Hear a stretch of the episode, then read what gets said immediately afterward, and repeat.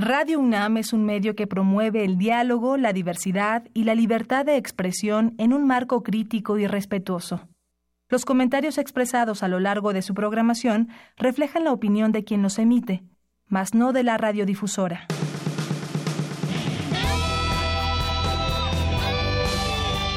Prisma RU. Relatamos al mundo.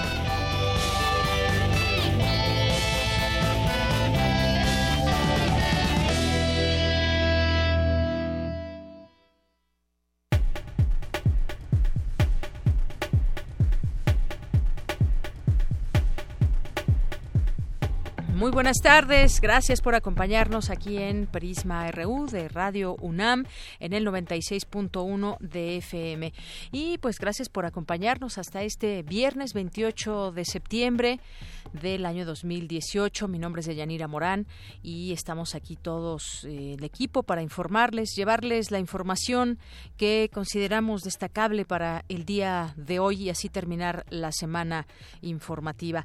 Bien, pues eh, vamos a tener en este espacio Vamos a platicar con el periodista Juan José Martínez, es un periodista salvadoreño eh, y coautor del libro El Niño de Hollywood, este libro que relata la historia de un sicario de la Mara Salvatrucha y esta investigación les llevó a conocer también a muchos otros integrantes de estas eh, de estas pandillas y bueno qué revela el Niño de Hollywood eh, qué papel juega también Estados Unidos el Salvador, cómo estos dos países moldearon a un sicario de la Mara Salvatrucha. Platicaremos de este tema hoy aquí en Prisma RU. Vamos a tener en el Observatorio Ciudadano de Coyoacán a la doctora Elvira Concheiro, que es catedrática del Centro de Investigaciones Interdisciplinarias en Ciencias y Humanidades de la UNAM.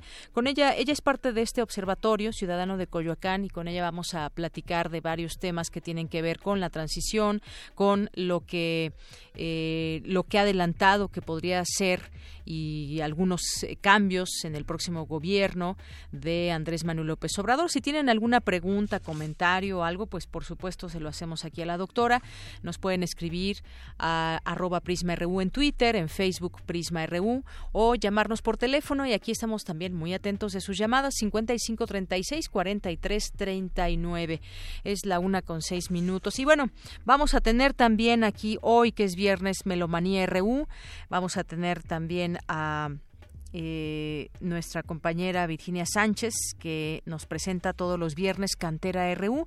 En esta ocasión entrevistará a Carla Itzel López, estudiante del CCH Oriente, quien en la pasada Paralimpiada Nacional 2018, que se llevó a cabo en Colima, obtuvo tres medallas de oro y una de plata en lanzamiento de bala, disco y jabalina. Aquí la tendrá en entrevista.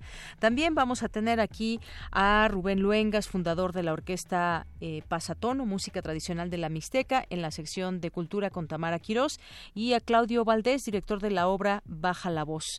Eh, vamos a tener también una eh, una cápsula, una entrega de, de, información sobre el 68. Ya en unos eh, momentos más, en nuestra segunda hora, les diremos de qué se trata y quiénes participan en ella, para dar seguimiento a todo este movimiento y lo que se piensa, lo que se opina, lo que se ve a 50 años, a 50 años de este movimiento de 1968. Y nos acompañará también la Europa Orchestra, que mañana se presentan y nos dan a conocer su nuevo disco, así que no se lo pierdan, tendremos sorpresas y más aquí en Prisma RU de 1 a 3 de la tarde y por lo pronto nos vamos a un resumen informativo. Relatamos al mundo. Relatamos al mundo.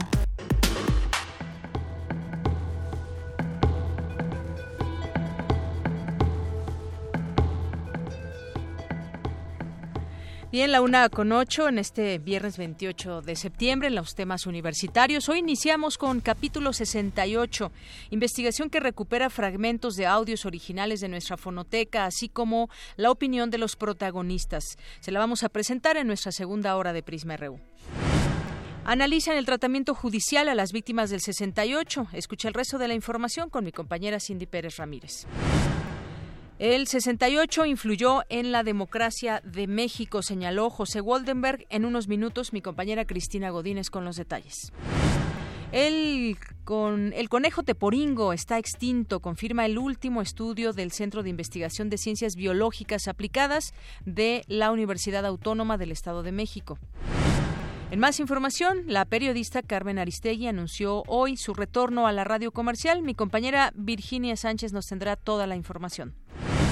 Hoy las facultades de Ciencias Políticas y Sociales y Filosofía y, Letras suspendieron actividades debido a la Asamblea Interuniversitaria. A las 15 eh, horas se sumarán a la marcha por la despenalización del aborto que parte hoy del Monumento a la Madre hacia el Zócalo. En los temas nacionales, este 28 de septiembre se conmemora el Día de Acción Global por el Acceso al Aborto Legal y Seguro, por lo que se realizarán marchas en 16 ciudades del país, así como en decenas de países del mundo. El presidente electo, Andrés Manuel López Obrador, nominará en diciembre al economista independiente Jonathan Heath como eh, subgobernador del Banco de México. La bancada de Morena en el Senado propuso una reforma constitucional para recortar en 50% el financiamiento que se otorga a los partidos políticos. En ese sentido, la diputada priista Dulce María Sauri advirtió que la reducción del 50% generaría el exterminio de minorías y facilitaría la permanencia de un partido hegemónico. En Chihuahua, el exsecretario general adjunto del PRI, Alejandro Gutiérrez, fue liberado de prisión esta madrugada. Se anunció que permanecerá bajo arraigo domiciliario. La Procuraduría General de la República aún tiene pendientes órdenes de aprehensión en contra de exfuncionarios del gobierno de Javier Duarte que presuntamente participaron en el desvío de recursos. La Procuraduría General de Hidalgo informó no tener indicios de que los cuatro hombres golpeados y a quienes pobladores les prendieron fuego ayer en Metepec realizaran alguna actividad ilícita. El Servicio Sismológico Nacional reportó un sismo de 3.7 grados de magnitud a 9 kilómetros al sureste de Ozumba, en el Estado de México. El huracán Rosa de categoría 4, el huracán Rosa de categoría 4 provocará tormentas en Baja California Sur, Sonora, Nayarit, Jalisco, Sinaloa y Colima, informó el Servicio Meteorológico Nacional. En temas de economía, esta tarde el Ejecutivo Federal enviará al Senado el texto del acuerdo comercial de nuestro país con Estados Unidos para su revisión. En las próximas horas se definirá si Canadá se incorpora.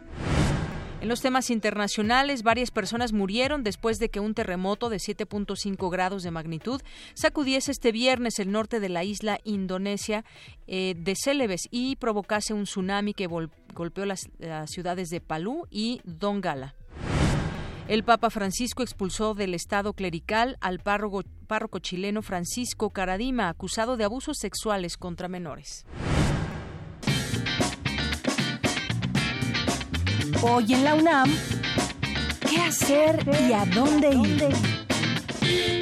Te invitamos a la exposición Telón de Boca, una acción que invoca las historias que subyacen al Tianguis Cultural del Chopo. La artista Pia Camil presenta una instalación escultórica, un gran telón confeccionado con playeras negras de bandas musicales, prendas que el artista obtuvo mediante trueques. Asiste a la Galería Central del Museo Universitario del Chopo, ubicado en el número 10 de la calle Dr. Enrique González Martínez, en la colonia Santa María la Ribera.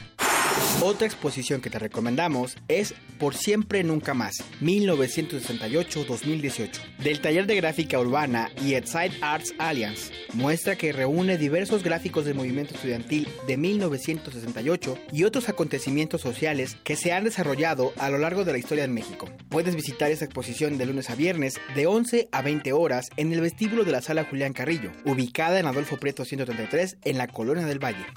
El Instituto de Investigaciones Jurídicas de la UNAM nos invita a participar en el seminario Subjetividades, Ética, Género y Justicia, Reflexiones Transdisciplinarias 2018. Hoy, en punto de las 17 horas, en la sala Niceto Alcalá, Zamora y Castillo, aula Felipe Sánchez Román. Raimundo Sandoval de la Universidad Iberoamericana León será el ponente del caso Ciudad de los Niños en Guanajuato, Necropolítica y Violencia de Género.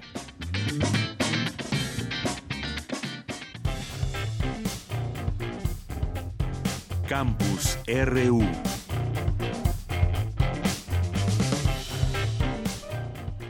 Continuamos ya con nuestro campus universitario y vamos a iniciar la información con mi compañera Cindy Pérez Ramírez. Analizan el tratamiento judicial a las víctimas del 68. Mi compañera Cindy Pérez nos dice de qué se trata. Adelante, Cindy. Deyanira, muy buenas tardes a ti y a nuestro auditorio de Prisma RU. El coloquio internacional M68 Ciudadanías en Movimiento está llegando a su recta final y ante este panorama se está realizando en la sala Carlos Chávez del Centro Cultural Universitario de la UNAM la conferencia en la que el ministro de la Suprema Corte de Justicia de la Nación, José Ramón Cosío, expuso los procesos penales del movimiento estudiantil. Cosío señaló que en el 68, por ejemplo, no existía la figura de derechos humanos, solamente algunas garantías individuales. Asimismo, dijo que el conjunto de delitos por los que fueron acusados y procesados fueron rebelión, sedición, disolución social, portación de armas, asociación delictuosa, entre otros. Algunos de los que estuvieron en el movimiento, en la marcha del 2 de octubre, ya tenían desde antes eh, ordenadas las órdenes de aprehensión y se van llevando a estas personas a los distintos procesos en este caso. Una vez que eh, se dictan las órdenes, se, se, abren las averiguaciones previas, a muchos se les detienen las condiciones que digo, a otros se solicitan las órdenes de aprehensión, se les van deteniendo en distintos momentos, es el caso de revueltas. Se van haciendo ampliaciones muy interesantes de las averiguaciones previas y se van deteniendo personas a lo largo de octubre, noviembre, diciembre y del año 69 todavía en marzo seguían llevando personas para que formaran eh, o entraran ya a los distintos procesos judiciales. ¿Cómo eran entonces las formas de detención? Muy interesantes. Se detenía a estas personas, se les tomaban sus declaraciones, eh, declaraciones muy generales, casi todo el mundo negaba eh, que el movimiento tuviera la intención de destruir o de derrocar al gobierno, porque eso se les imputaba. Casi todo el mundo negaba que eh, la lucha armada fuera un mecanismo de, destrucción del gobierno entonces, de entonces y la sustitución por otro gobierno. Muchos de ellos aceptaron que estuvieron, sobre todo con, con, los estudiantes democráticos. El también miembro de la Academia Mexicana de las Ciencias se refirió a los informes policiales, mismos que se ocuparon para armar los casos. Hay algunos informes increíbles de un par de agentes que repetidamente aparecen y con cuatro policías así se resolvía la situación del, crimen nacional. Porque señores, desde las 8 de la mañana hasta las 12 de, la noche o 2 de la mañana el día siguiente, veían todo. Entonces estaban en una vocacional, luego iban a una prepa, luego regresaron a una vocacional, luego iban a la ciudadela, luego una cosa verdaderamente fantástica. Entonces iban describiendo hechos y hechos y hechos, identificaban personas, veían actos, en fin, una gran cantidad de menciones en ese sentido. Otros que decían que habían visto bombas Molotov, todo el tiempo aparecen bombas Molotov en las narrativas. Es muy, muy, muy curioso. Aparecen armas, dicen ellos, como varillas, palos, piedras, que eran para repeler agresiones de estudiantes. Luego se, se aportan también muchos de los volantes, y es que los propios policías aportan ejemplares de los diarios de aquella época como elementos de denuncia. Luego están las fotografías, muchas, peritajes de los bienes afectados. Hay otra cuestión interesante que me, llama mucho la atención de algunos personajes que participan en las declaraciones y dicen muchísimas cosas. Da la impresión que estos sujetos realmente fueron colocados allí como testigo porque veían muchísimas cosas. Deyanira, te comento que al terminar esta conferencia, el tratamiento judicial a las víctimas del 68, se realizará el papel de los maestros en el 68, mientras que a las 4 de la tarde se llevará a cabo el conversatorio Evolución de los medios de comunicación y a las 5 Imanol Ordorica estará platicando sobre los movimientos estudiantiles vistos desde el 68. Bueno, para que nuestros radioescuchas, si tienen oportunidad, eh, vengan a la sala Carlos Chávez del Centro Cultural Universitario de la UNAM. Este es el reporte que tenemos. Muy buenas tardes.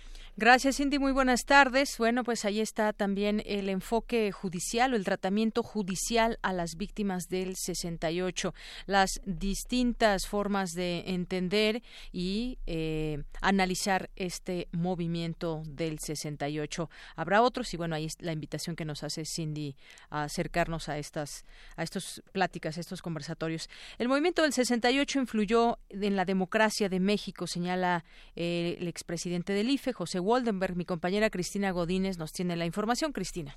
¿Qué tal, Deyanira? Muy buenas tardes. Como parte del coloquio M68, José Waldenberg, ex consejero del Instituto Federal Electoral, impartió la conferencia Democracia, Partidos Políticos y 68. El académico recordó el pliego petitorio de los estudiantes, en donde dijo, de las seis exigencias no hay ninguna de tipo académico o estudiantil, ya que el aliento era por libertades de carácter democrático. México era ya entonces un país modernizado, si se quiere de manera contrahecha pero era un país que había dejado de ser rural para ser un país mayoritariamente urbano, habían crecido la industria, los servicios, era un país más conectado con el mundo y sin embargo era un país cuyas rutinas políticas no se correspondían con las nuevas realidades. El clima de la política era un clima opresivo. Expresó que el movimiento estudiantil generó una nueva sensibilidad en donde se pugnó por el ejercicio de los derechos y por reconocer que México era un país plural. Sin embargo, los resortes paranoicos del poder y el ambiente de guerra fría son elementos que contribuyen a explicar lo que pasó. Se utilizó el expediente de la fuerza para cortar de tajo las posibilidades de desarrollo del movimiento, pero si bien la matanza de Tlatelolco cortó el movimiento, no pudo la aspiración democrática que había puesto en marcha el movimiento del 68. Creo yo que incluso visto en retrospectiva, podemos decir que el movimiento de 1968 fue anunciador de los tiempos que venían. Waldenberg comentó que el sistema de gobierno, el sistema democrático y el sistema electoral que hoy tenemos no pueden explicarse sin el 68, en donde, sobre todo los jóvenes, dijeron basta. Deyanira, este es mi reporte. Buenas tardes. Gracias, gracias Cristina Godínez por esta información. Le anunciábamos también al inicio nuestro resumen informativo sobre esta conferencia de prensa que dio la periodista Carmen Aristegui y anunció el regreso a la radio. Ahí estuvo mi compañera Virginia Sánchez, quien nos tiene los detalles. Cuéntanos, Vicky, muy buenas tardes. Hola, ¿qué tal? Fue esta conferencia y bueno, pues también hubo hubo preguntas y respuestas al último y se hizo pues un anuncio que ya se esperaba desde el día de ayer que en redes sociales empezó a fluir esta noticia. A circular, pues yo creo que una noticia, buenas tardes de Yanira, uh el auditorio Prisma RU, pues una noticia que yo creo quienes hemos seguido el trabajo periodístico de Carmen Aristegui, pues esperábamos que se diera en cualquier momento, ¿no? Después de casi tres años y medio de estar pues fuera del radar, no de la radio, y bueno, mantuvo un espacio en internet, sin embargo, bueno, pues no tiene el mismo alcance, ¿no? que se, que se que tiene la radio y pues por eso es una noticia pues esperada por muchos el día de hoy y pues sí en conferencia de prensa esta destacada e internacionalmente reconocida periodista Carmen Aristegui pues anunció su regreso a la radio, ¿no? Antes de eso pues hizo por supuesto dijo no podemos hablar de esta de este ejercicio sin hacer hincapié en la terrible situación que viven los periodistas en este país, ¿no? Recordando a Javier Valdés, a Miroslava Bridge y a todos los que, pues lamentablemente, siguen siendo noticia, ¿no? Estos periodistas. Entonces decía ella, este compromiso, pues, con la libertad de expresión que se mantenga. Y bueno, pues así es, el día de hoy anunció su regreso y es a través de una alianza con Grupo Radio Centro, ¿no? Este, pues este, este importante grupo que tiene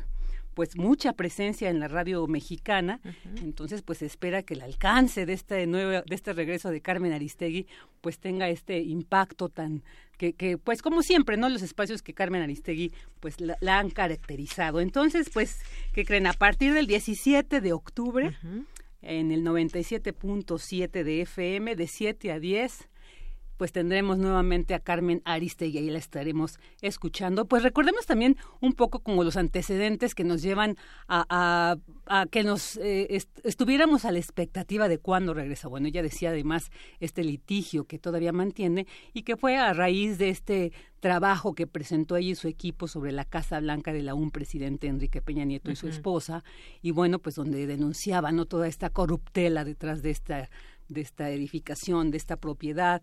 Y bueno, pues en respuesta, ¿no? El grupo de MBS le, le retiró de manera unilateral este contrato, se inicia un litigio ¿no? Que, bueno, ahora ya decía, aunque está reconocido, ya se reconoció legalmente que esto fue pues ilegal, eh, pues ahí se mantiene. Sin embargo, mantiene todavía la, el, litigio por la daño moral que le acusan por este prólogo que ella hizo y que dice, bueno, pues esperemos que sea benéfico, ¿no? Que salga realmente a su favor, porque en caso de que ganaran estas personas que la acusan de daño moral por este prólogo, pues ella dice sería un avance todavía contra la eh, eh, a favor de la censura, porque ya tendrías que tener cuidado en qué dices en un prólogo donde se supone que es una manera, pues libre de expresar. Claro. y a quién se intentó proteger en ese caso, no se protegió a la periodista, se protegió a un presidente por esta información que pues evidentemente le perjudicaba. Y algo algo también muy importante Vicky que lo, lo dejó en claro Carmen Aristegui que advirtió que los concesionarios no son los dueños de la radio, son dueños de muchas cosas, pero no de la señal que otorga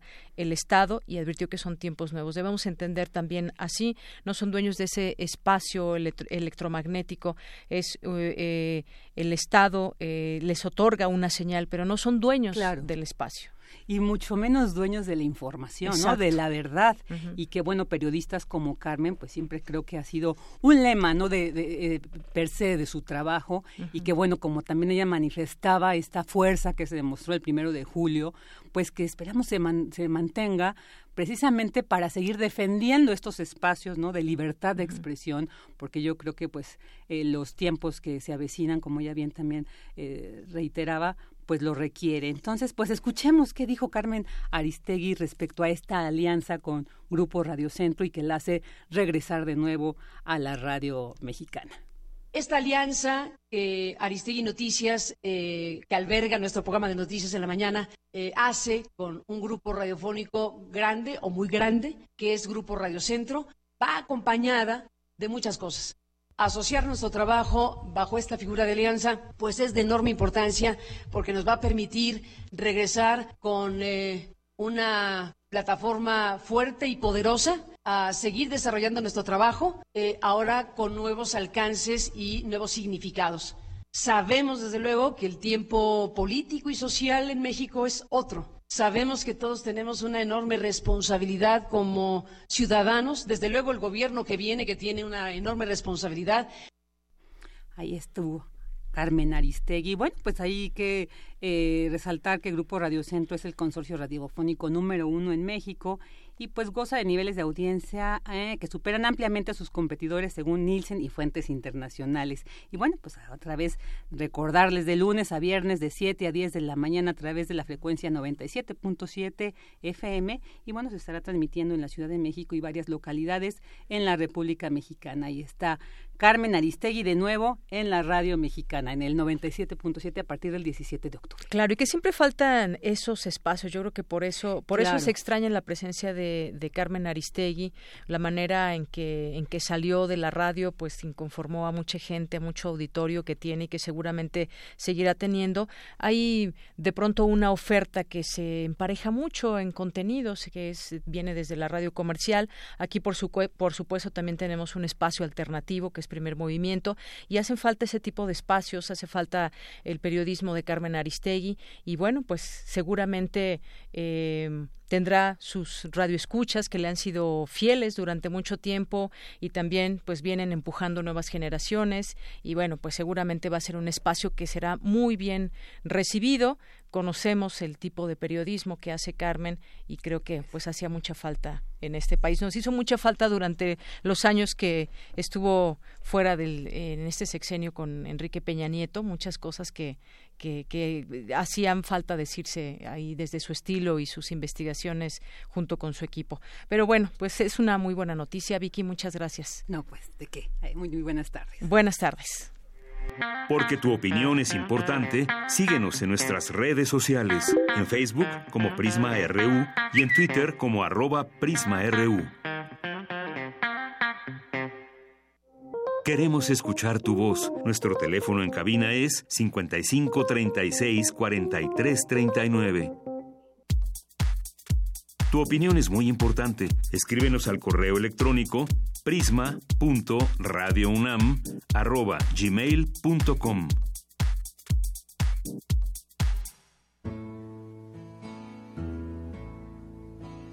La paloma hacia furor Observatorio Ciudadano de Coyoacán. En medio de los desastres de la nación. Bien, continuamos y ya estamos en este espacio del Observatorio Ciudadano de Coyoacán. Como siempre, recibimos aquí con mucho gusto al periodista Guillermo Zamora y además coordinador de este observatorio. ¿Cómo estás, Guillermo? Buenas tardes, eh, Deyanira. Muchas gracias. Bien, gracias. Y bueno, pues hoy vamos a tener la fortuna de platicar con la doctora Elvira Concheiro, que es catedrática de la UNAM y en el Centro de Investigaciones Interdisciplinarias en Ciencias y Humanidades de, de la UNAM. Y bueno, pues le damos la bienvenida, doctora Elvira Concheiro. Bienvenida a este espacio. Muy buenas tardes, Deyanira. Muchas gracias por esta invitación. Muy buenas, Guillermo. Qué gusto estar aquí. Bueno, pues eh, doctora, nos da mucho gusto recibirla aquí y además pues que platiquemos de varias cosas. Está, por supuesto, esta anulación en Coyoacán, no puedo dejar de, de, preguntarle. Hace ocho días justamente en este espacio dábamos a conocer esa noticia que ya había corrido en los medios, tenía apenas unos minutos, hace ocho días cuando entramos al aire. Y bueno, pues eh, lo comentamos también un poco aquí con, con el abogado Bernardo Batis, pero nos gustaría también conocer su opinión. ¿Qué pasó en, en Coyoacán que pues llegamos hasta la anulación de una elección de la alcaldía, estas nuevas alcaldías y pues la de Coyoacán, por supuesto. Así es, mira, pues ha sido un fenómeno por los demás muy conocido en el país, pero muy desagradable en Coyoacán, porque, bueno, teníamos la, la idea y durante muchos años de que esta era una, una zona de la ciudad, pues con con un prestigio por su propia actitud progresista, de avanzada. En muchos sentidos es, larga la historia de una izquierda en Coyoacán que ha abierto espacio. Y sin embargo, bueno, pues desde hace algunos años eh, la, la gobernación del PRD en Coyoacán se convirtió en su contrario. Y hemos tenido aquí eh, un grupo bastante mafioso que ha descompuesto la situación política. Claro, Coyoacán es una delegación muy grande, como tú sabes, y hay zonas de, grandes requerimientos, no es todo el centro de Coyoacán, en donde tenemos este lindas, lindas calles, lindas eh, edificios y situaciones, pero no todo es así en Coyoacán. Y han hecho uso de esa de esa desigualdad, de esa situación de, pobreza, incluso en grados importantes en regiones de, de Coyoacán, para hacer el clientelismo, el prismo, digo, el periodismo se convirtió en un nuevo priismo en muchos sentidos, y en este en particular yo quisiera señalar que hay además esa descomposición social, esa descomposición política, ideológica, que lleva a ser estrictamente una mafia, no lo dije en sentido figurado o excesivo, sino que, que funciona a través de, de mecanismos mafiosos, de vinculación con negocios criminales, con eh, hay una situación muy muy severa. Y esto se expresó en la elección de Yanira, eso fue muy grave y se expresó contra la candidata de Morena en particular, que eso es lo que lleva a que hoy se esté revisando la elección, porque hay unas cuestiones muy graves de amenazas, intimidación, violencia, que fue también con, con eh, Claudia Sheinbaum, pero con María Rojo se eh, expresó de manera muy muy frecuente, digamos, durante la elección. Esta, esta situación grave es la que afortunadamente hoy el tribunal está poniendo en revisión esa elección, porque desde luego no hay elección limpia bajo esas condiciones de intimidación, compra de votos, clientelismo, amenazas, etcétera, etcétera, ¿no? Eso es lo que desde mi punto de vista pasó ahora. Modifique la situación en que en que se encuentra Coyoacán en estos momentos. Eh, Mauricio Toledo, que es el, jefe del grupo este delincuencial que, del cual estás hablando, se queda sin Mancera, sin Héctor Serrano eh, Cortés, no tiene ya la, Asamblea Legislativa, lo que es ahora el Congreso, no tiene ya la jefatura eh, del, gobierno de, la Ciudad de México que lo protege. Esto puede modificar realmente eh, toda la, situación. Tú lo ves que haya esa posibilidad que el tribunal, que la sala regional que, anuló las elecciones eh, de julio en, en Coyoacán, podrá eh, ratificar la sentencia que emitió? Mira, yo espero que sí, es una exigencia ciudadana en Coyoacán. Esto no no es no es solamente cuestión de, de algunos grupos o de Morena. No, hay una situación muy preocupante y esperamos que sí, que efectivamente se ratifique esa esa anulación de esa elección, se reponga el procedimiento y que el ambiente general, los 30 millones que votaron por un cambio en este país, Guillermo, sea lo que pese para que estos fenómenos que sabemos que no desaparecen por arte de magia, que son fenómenos arraigados en, sectores de la sociedad por sus propias necesidades o atraso político, por muchas razones, pues tenemos que trabajar todos en un sentido de erradicarlo eh, esto se reproduce eh, y ahora estamos viendo, ¿verdad? Para nuestra sorpresa se reproduce así sea las siglas partidistas que sean y eso es muy preocupante. Creo que la nueva fuerza que es Morena tiene que poner mucha atención sobre ese fenómeno y trabajar todos porque se erradique realmente.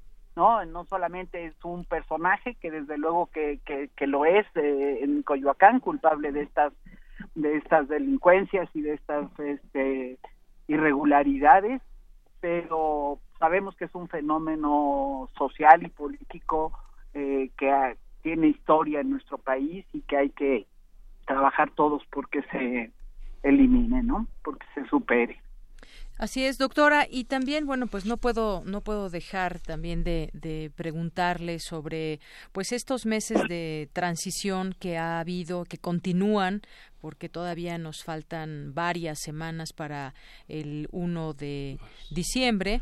Y bueno, pues será eh, interesante también escuchar a usted sobre todo lo que se ha visto, se han adelantado temas, se han tenido encuentros con distintas eh, personas que serán parte del gabinete. Me gustaría que nos comente su opinión sobre este tema. También ha habido, ¿por qué no hay que decirlo?, eh, ciertas críticas o algunas situaciones, pero pues me gustaría escuchar también a usted qué le ha parecido estos meses del 1 de julio a la fecha. Sí, son largos, largos meses de transición. A mí me han parecido muy interesantes, este, Yanea, porque siento que se hace, se hace expreso este cambio, estas posibilidades de cambio. Es una ciudadanía que ya no, ya no simplemente está al margen de esos procesos de cambio de gobierno, sino que ha estado atenta, ha estado eh, demasiado atenta incluso en detalles eso eso a mí me gusta me parece muy saludable que un gobierno esté bajo la vigilancia y el cuidado de la ciudadanía que votó eh, de manera que, que estamos muy atentos, muy atentos. Y ha habido cosas que anuncian cosas muy importantes, de cambios importantes, de una manera de gobernar diferente y al mismo tiempo cuestiones que no son todas de, mi agrado por lo menos pero creo que ha habido manifestaciones de pues de enojo de molestia de preocupación y estas que se expresen a mí me parece muy como te decía muy rico muy muy importante. Y, y ahora creo que, que está también expresándose no solo en la, este, a nivel de la, del gobierno sino también de la, actuación de los diputados y senadores. Y que haya sido sensible Morena a cierto malestar, por ejemplo, en relación con, con la Comisión de Cultura, quien se había dejado al Partido de Encuentro Social eh, y que haya modificado eso, a mí me, yo lo aplaudo, me parece muy muy saludable.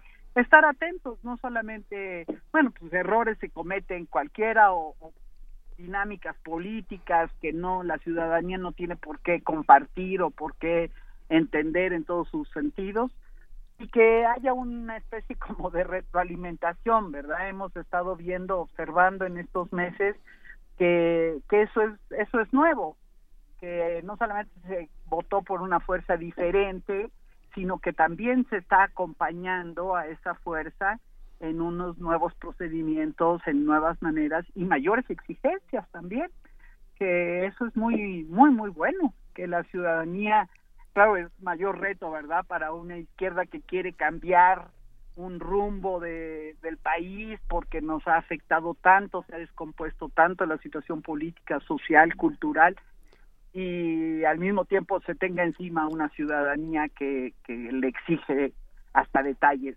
este pero yo creo que eso que eso es muy saludable y que, que, que habla del cambio de que, que está habiendo en nuestro país. Se dice que se dice que ha habido desgaste en esta transición eh, para Morena para Andrés Manuel López Obrador. Tú lo consideras así no no en lo absoluto. Yo creo que que esos son también pues las, pues, las eh, eh, golpeteos que hay de las fuerzas que perdieron en esta elección o los medios que no saben manejar adecuadamente este las señales políticas que hay o que no les gusta, ¿verdad? Porque aquí hay una lucha ideológica y va a haber una lucha ideológica muy fuerte. Este, y en eso yo sí creo que es muy importante que la ciudadanía no se deje llevar por estas situaciones. A mí no me parece ningún desgaste, me parece muy importante que se puedan ratificar medidas o acciones que la ciudadanía no no comparta o no esté de acuerdo o este, que se discutan los pasos que se están dando, cómo se conforma el gobierno, todo ello para mí en una en un código, en una clave democrática es fortalecimiento. Yo creo que Morena está muy fuerte, el, el, presidente electo, ahí están los las encuestas y demás dando dando fe de, del fortalecimiento que ha tenido su su actuar en estos en estos meses. No yo creo que que va que, que se anuncian buenos tiempos para México y ya era hora. Qué bueno qué bueno muy bien. Pues muchísimas gracias, doctora Elvira Concheiro, por platicar con nosotros y pues eh, ojalá que esta eh, estas pláticas se, sigan sucediendo porque mucho pues va a acontecer y, quizás eh, cambios que se han anunciado para poder seguirlos analizando ya con los hechos y ya cuando pues esté en funciones el presidente. Muchas gracias, doctora. No, muchas gracias a ustedes. gracias, Elvira. Y muchas felicidades por ese espacio para, para seguir discutiendo y, evaluando cómo va el país. Gracias. Hasta luego, doctora. Muy buenas tardes. Gracias a la doctora Elvira Concheiro, catedrática del Centro de Investigaciones Interdisciplinarias y Ciencias y Humanidades de la UNAM. Y también gracias, Guillermo Zamora. Gracias, Deyanira, como siempre. Gracias, Guillermo Zamora, periodista y coordinador del Observatorio Ciudadano de Coyoacán. Queremos escuchar tu voz. Nuestro teléfono en cabina es 55 36 43 39. Porque tu opinión es importante, síguenos en nuestras redes sociales, en Facebook como Prisma RU y en Twitter como arroba PrismaRU. Una de la tarde con 42 minutos. Le doy la bienvenida a este espacio a Juan José Martínez, él es periodista salvadoreño y coautor del libro El Niño de Hollywood. ¿Qué tal, eh, Juan José? Muy buenas tardes. Muy buenas tardes. Un gusto estar con usted.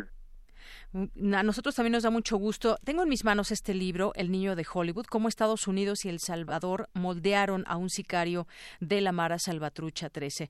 Mucho se ha escrito, se ha dicho sobre la Mara Salvatrucha, pero este libro eh, lo basas en El Niño de Hollywood. Así le pusieron a uno de los sicarios que posteriormente se volvió también un, informar, un informante para tratar de disolver algunas pandillas. Eh, es cómo lo podemos ver este esta situación, el problema de las pandillas, el problema de la pobreza, pero también pues un caso específico que los llevó a conocer también pues cómo cómo es que nació, en qué ambiente, que es un ambiente de pobreza extrema y cómo pues puede tener toda esta este impacto social. Platícanos un poco de este libro.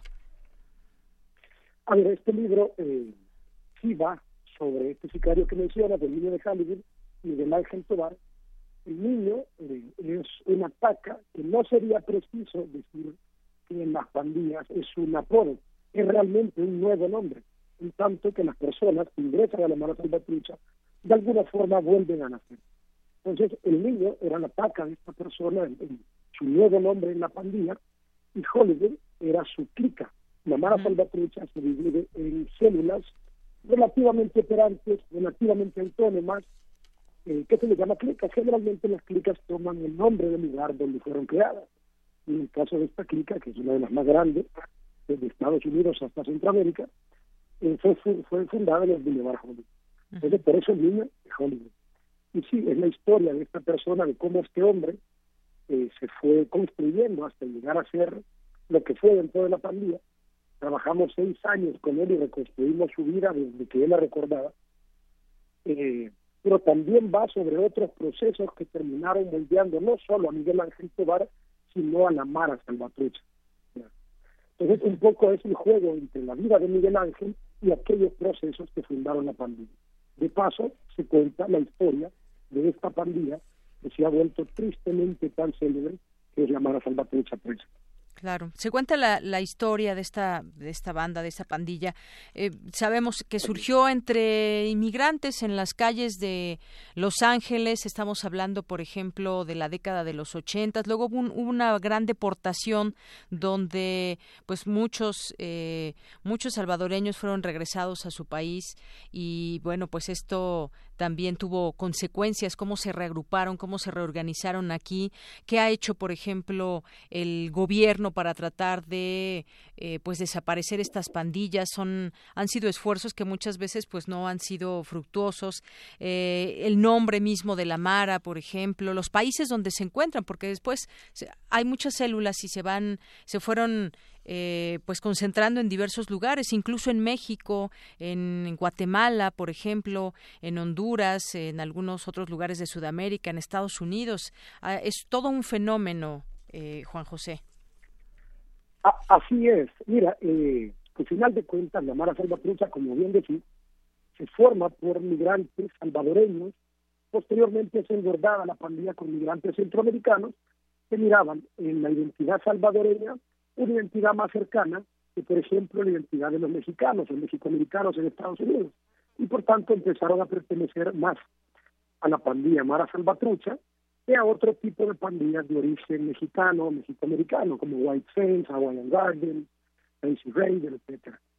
Eh, y sí, ciertamente el proceso de deportaciones de los Estados Unidos, cuando terminó nuestra guerra civil, que terminó en el 92, 1992, terminaron 12 años de guerra formal y al menos unos 20 de guerra no formal. Entonces, estas personas que migraron, eh, más bien más bien huyeron en bola, no fue una migración normal a final de los 70, eh, de uno en uno, de familia en familia, fue una migración masiva, como la que sucede cuando hay desastres naturales. Entonces, eso la vuelve más desorganizada y los problemas asociados a la migración en el lugar de llegada se vuelven más agudos, porque sucede en un tiempo más fuerte. Entonces todo esto forma esa pandilla en los 80, termina nuestra guerra civil en los Estados Unidos en un intento de sacudirse el problema, de sacudirse como un perro las pulgas que le estaban haciendo daño, eh, inicia un proceso de deportaciones muy jodido, eh, donde principalmente se deportaban a estas personas que habían estado en Estados Unidos con TPS, pero que no eran ciudadanos y que no, pertenecían, digamos, a, a los Estados Unidos seguían siendo migrantes, no habían eh, regularizado su condición migratoria. Entonces los, pueden deportar. Y los deportan aún El Salvador, con una infraestructura que después de la guerra quedó tirada por los suelos, con un tejido social irremediablemente roto, muy pobre, con familias todavía buscándose después de la guerra, un ambiente caótico, muy pobre, eh, con miles de personas que quedaron desempleadas porque terminó la guerra y la guerra los había empleado, básicamente. Y con toda esa gente desempleada, con un montón de armas rodando por ahí, y Estados Unidos, como una mala broma, nos, nos deporta a, a pandilleros de estas dos grandes estructuras, la Mala Salvatrucha y la pandilla Barrio 18, que es de origen mexicano, eh, mexicoamericano en la ciudad de California, en la ciudad de, Los Ángeles, en el estado de California. Entonces deporta a estas personas estas personas encuentran un ambiente propicio y hacen lo único que sabían hacer, formaron pandillas. Formaron pandillas. y aquí la pandilla se, se tropicaliza, ¿no? La misma, no es la misma Mara Salvatrucha de Los Ángeles la que se funda acá, aquí se hibrida con todo lo que te dije de rato. Así es, así es, es un, es, un fenómeno que ha crecido y que aquí nos revelas a través de esta historia del niño de Hollywood, eh, pues todas estas ligas, todos estos nexos. Hay algunas ilustraciones también en este libro que eh, pues nos dan idea el ver esos, eh, ese rostro del niño de Hollywood, el ver las condiciones en que vive. Por último, yo te preguntaría, Juan José, hoy en día en El Salvador, ¿qué tan grave es este fenómeno de la Mara después de tantos años y varias décadas que han pasado? Mira, el fenómeno ha ido cambiando. Hoy en día eh, es una situación bien complicada porque el Estado desde hace varios años se ha tomado la atribución de llevar eh, una guerra ilegal contra las pandillas. Asociado, además, sumarle a esto todos los problemas sociales que ocasionan las pandillas, todo como mire el desarrollo, las pandillas para financiarse tienen un sistema de extorsiones generalizado que se llama, se le conoce en El Salvador como renta, la guerra del Estado contra las pandillas acaba golpeando a los barrios, acaba teniendo muchísimas víctimas colaterales. Eh, el último proceso entre que tuvo como como actor importante a las pandillas fue el proceso de tregua. Varios, bastantes cosas se han hablado alrededor del mundo sobre la tregua entre pandillas y El Salvador. ¿Qué pasó en este proceso? Las pandillas entraron además al ámbito político. Los partidos políticos se acercan a las pandillas porque se han dado cuenta que las pandillas tienen una base social muy grande y muy importante. Entonces la, los dos partidos políticos más grandes se acercan a las pandillas en busca de votos. Es decir, están pasando muchísimas cosas alrededor de las pandillas en El Salvador.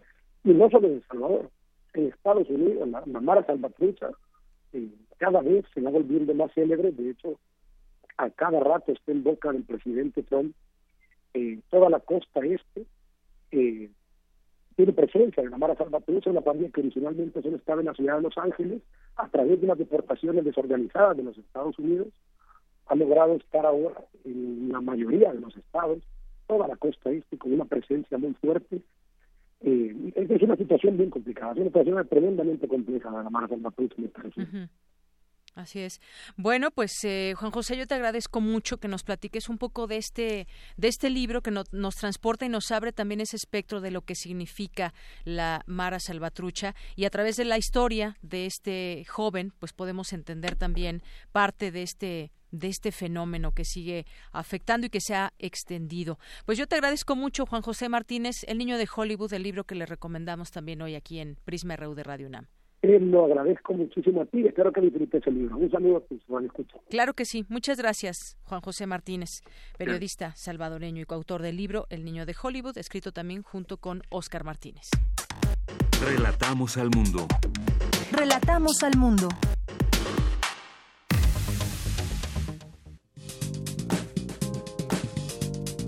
Cultura RU. ¿Por qué no nos podemos poner a debatir también? Claro que sí. ¿Qué tal, Tamara Quiroz? Ahí ya estamos aquí en la sección de cultura. Deyanira, muy buenas tardes a ti y a todos los que nos escuchan a través de la frecuencia de Radio UNAM.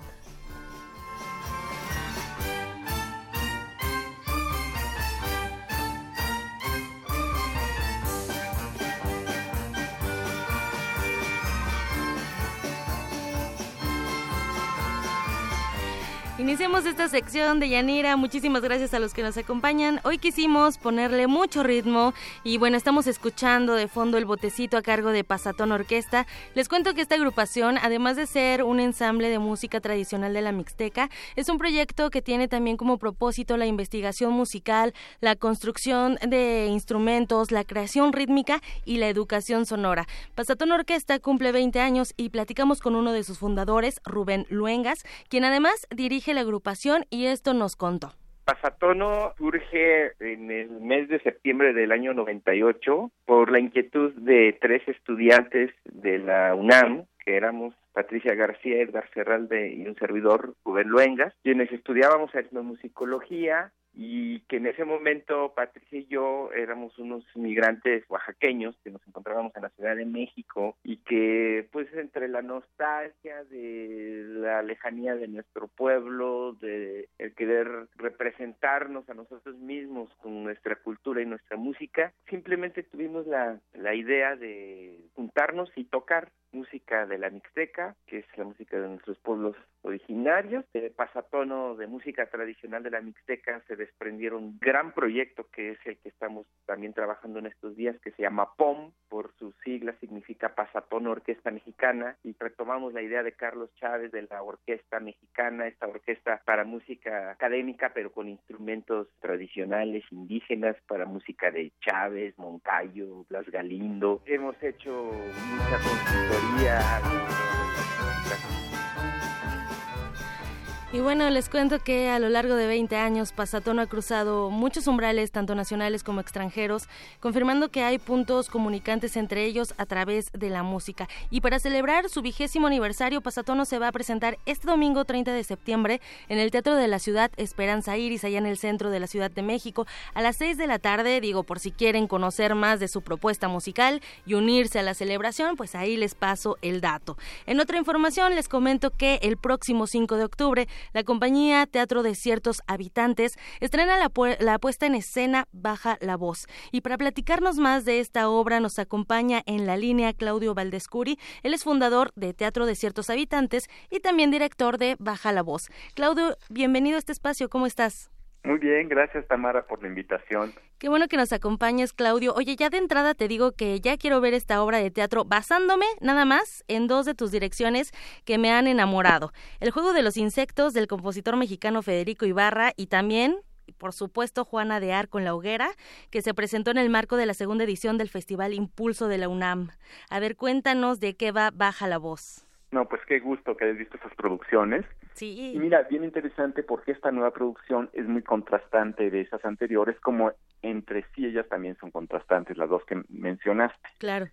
Estas dos fueron formato grande de orquesta, ópera y demás. Este es teatro, pero teatro como lo ha hecho Teatro de Ciertos Habitantes, que es un teatro interdisciplinario. Es decir, los actores, además de ser actores, tienen que ser músicos y bailarines. Y vamos a presentar esta obra que es un estreno mundial que se llama Baja la Voz, o Cómo ensamblar una familia actual.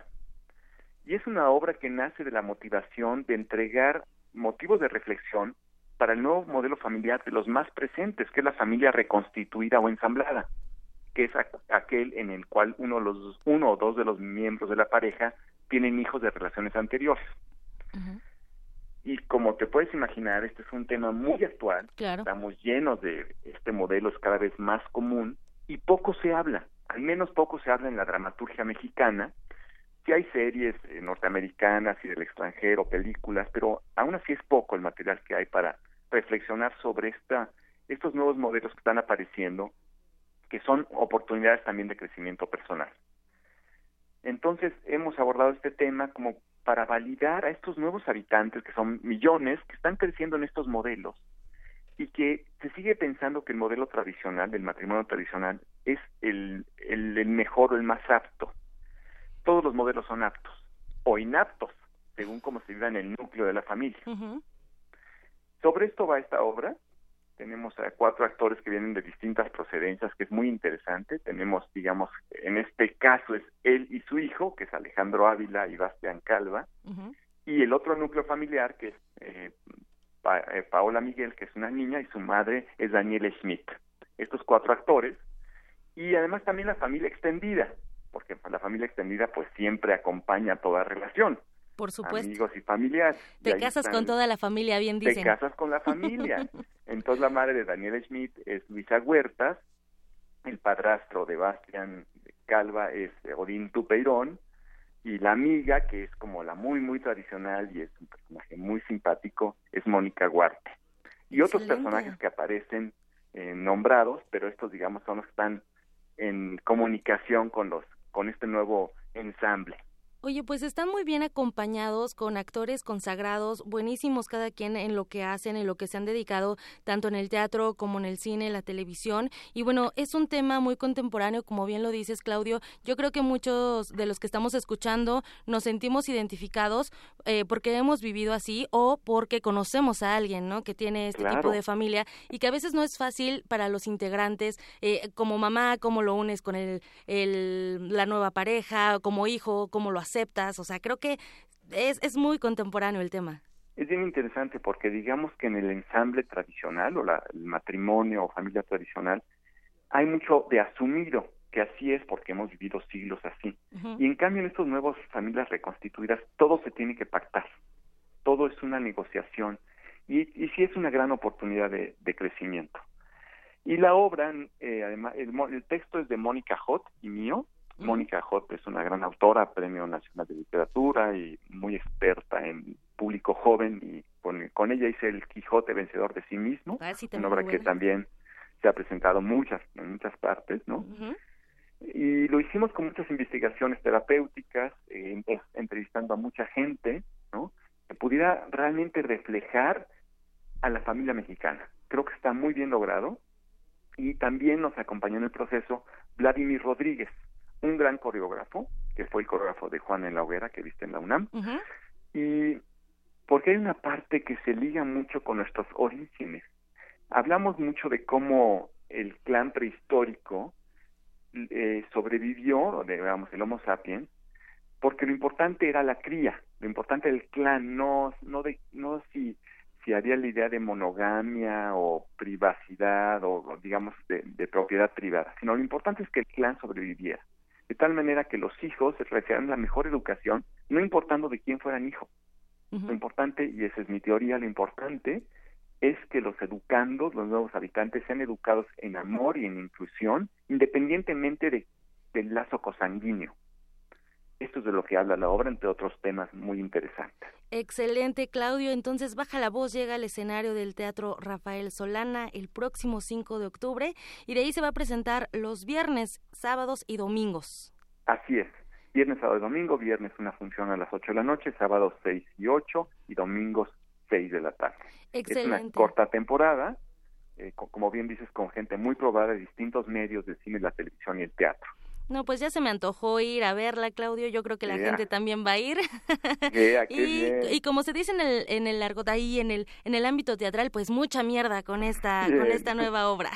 Muchísimas gracias. gracias gusto. a ti por acompañarnos, Claudio. Baja la voz o cómo ensamblar una familia actual. De verdad les deseamos muchísimo éxito. Vamos a verla el próximo 5 de octubre. Ahí vamos a estar también. Muchísimas gracias Genial. por acompañarnos, Claudio. Valdescuri. Hasta luego. Que estés muy bien. Un abrazo. Chao.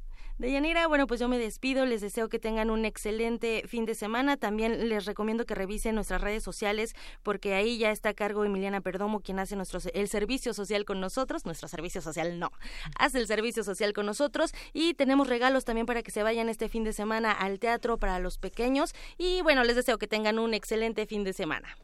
Muchas gracias, Tamara. Vamos a hacer una pausa. Ya llegamos a las 2 de la tarde y regresamos a nuestra segunda hora de Prisma RU. Estamos a la mitad del programa. No se olvide, quédese ahí con nosotros, sintonícenos, no se vayan y volvemos con más información. Prisma RU. Relatamos al mundo.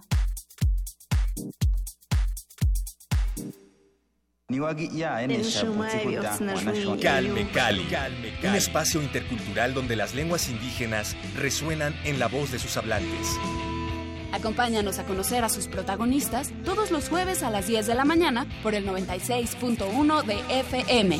O escucha la retransmisión los domingos a las 3.30 de la tarde. Y si te perdiste algún programa, búscanos en radiopodcast.unam.mx. Radio UNAM, Experiencia Sonora.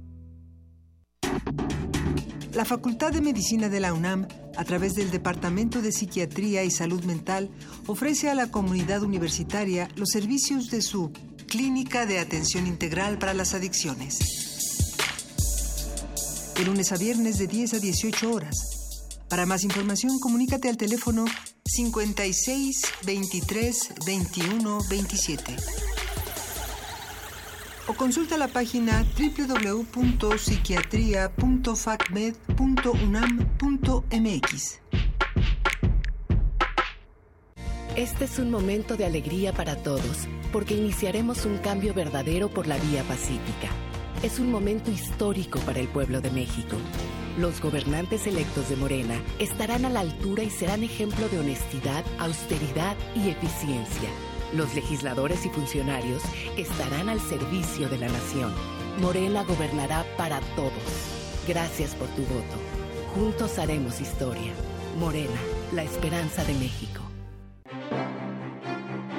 Museo Nacional de Arte exhibe la muestra Gliptoteca de la Piedra al Barro, escultura mexicana siglos XIX y XX, que reúne más de 70 esculturas en yeso, mármol, bronce, terracota, barro, piedra y madera, además de trabajos sobre papel en la escultura como dibujos, litografías y grabados. La exposición Gliptoteca de la Piedra al Barro, escultura mexicana siglos XIX y XX, se puede visitar en el Museo Nacional de Arte, calle Tacuba número 8, Centro Histórico de la Ciudad de México.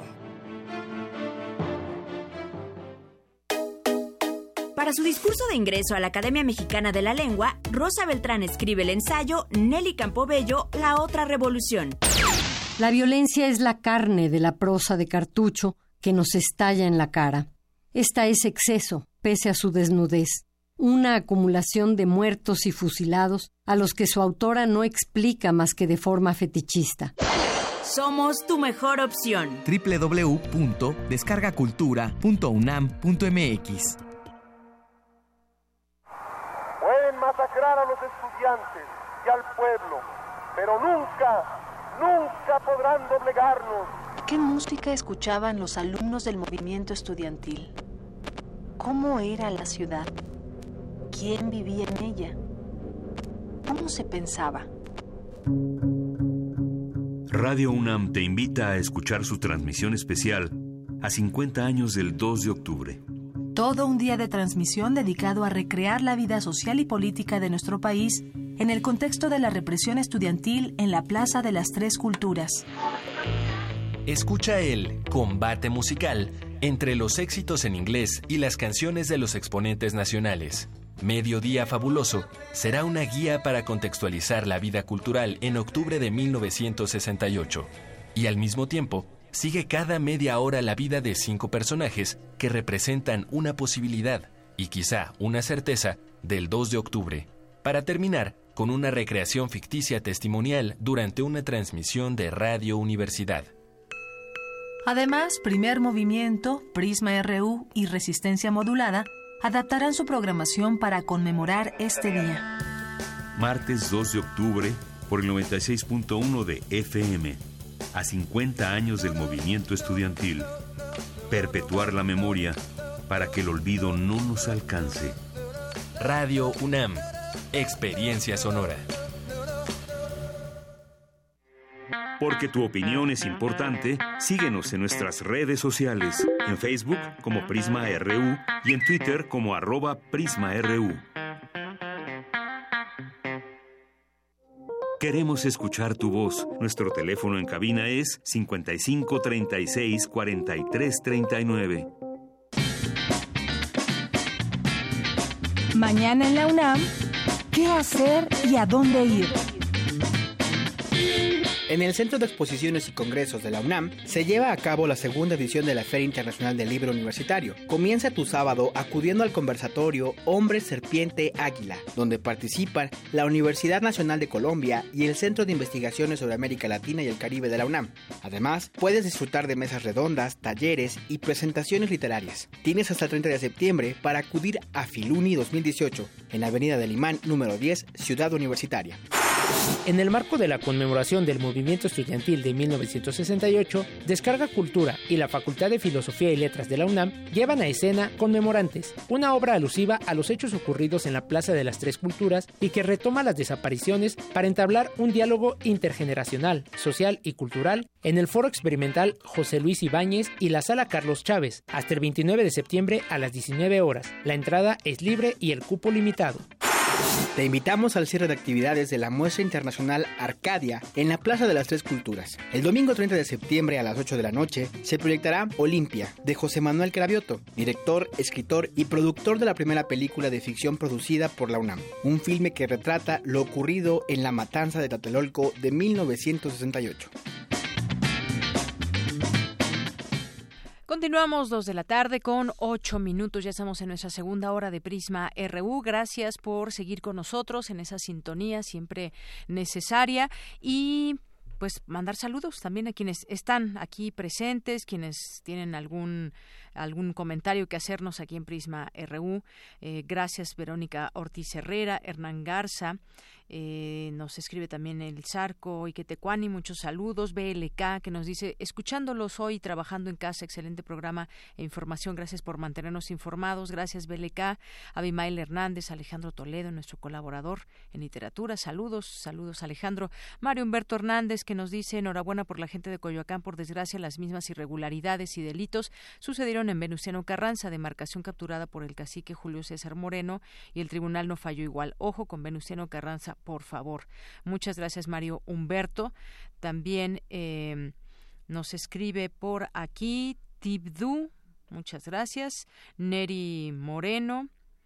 También eh, José Luis Sánchez nos envía buen fin de semana, noticia reconfortante para el periodismo libre en vísperas del 68, tan vergonzoso, y, Noche de Iguala también, y nos manda aquí una nota, la nota sobre Carmen Aristegui. Gracias, José Luis Sánchez, Arce Saucedo, Itzel Vázquez, el PUIC UNAM, el IUNAM, Bibliotecas UNAM también aquí, que tienen mucha información que compartir con nosotros también en redes sociales. Sigan a todas, muchas páginas que son eh, parte de la UNAM y que tienen información que a diario puede serle útil, como el PUICUNAM, una estrategia de investigación y educación para un mundo culturalmente diverso, y UNAM también, el Instituto de Ingeniería, donde la UNAM, nuestra misión es contribuir al desarrollo del país y bienestar de la sociedad. Hay varias recomendaciones que les hacemos para, eh, para que sigan a través de Twitter. Bibliotecas UNAM también, así tal cual, Bibliotecas UNAM, que es por parte de la, la información de la Dirección General de Bibliotecas y este, esta entidad universitaria que tiene la encomienda de coordinar el sistema bibliotecario y de información. Bien, pues continuamos, continuamos. Eh, con información de mi compañera Dulce García. ¿Ustedes de las personas que busca sufrir, conoce a alguien que quiera estar en esa condición? Quizás conscientemente decimos, no, pues ¿quién va a querer sufrir? Pero escuche esta información. Entonces, si la respuesta es positiva, usted o esa persona puede ser masoquista. Vamos con Dulce García que nos tiene esta información. Dulce. Deyanira, muy buenas tardes a ti al auditorio de Prisma RU. Existe una relación directa entre el mundo y el lenguaje, en el cual se generan términos en contextos muy precisos, por ejemplo, el del dolor. Al brindar la conferencia Masoquismo, Razones para Sufrir, el doctor Abraham Sapien de la Universidad de Glasgow explicó por qué hay quienes buscan sentir dolor a pesar de que éste pudiera ser desagradable. Yo propongo que tiene dos condiciones el masoquismo. La primera es que buscar sentir dolor es una condición suficiente. O sea, eso basta para que en una persona yo pueda decir eso debe de contar como un caso de masoquismo. Y la segunda es que buscar sentir una experiencia desagradable es una condición necesaria. O sea, si bien no es suficiente buscar algo que es desagradable, en todos los casos de masoquismo que hay en la literatura, dentro de esta taxonomía, siempre, forzosamente, esa experiencia que se va a buscar va a ser desagradable. Abraham Sapien detalló las diferentes maneras a través de las cuales las personas buscan sentir dolor. Una es por el sentimiento de sumisión.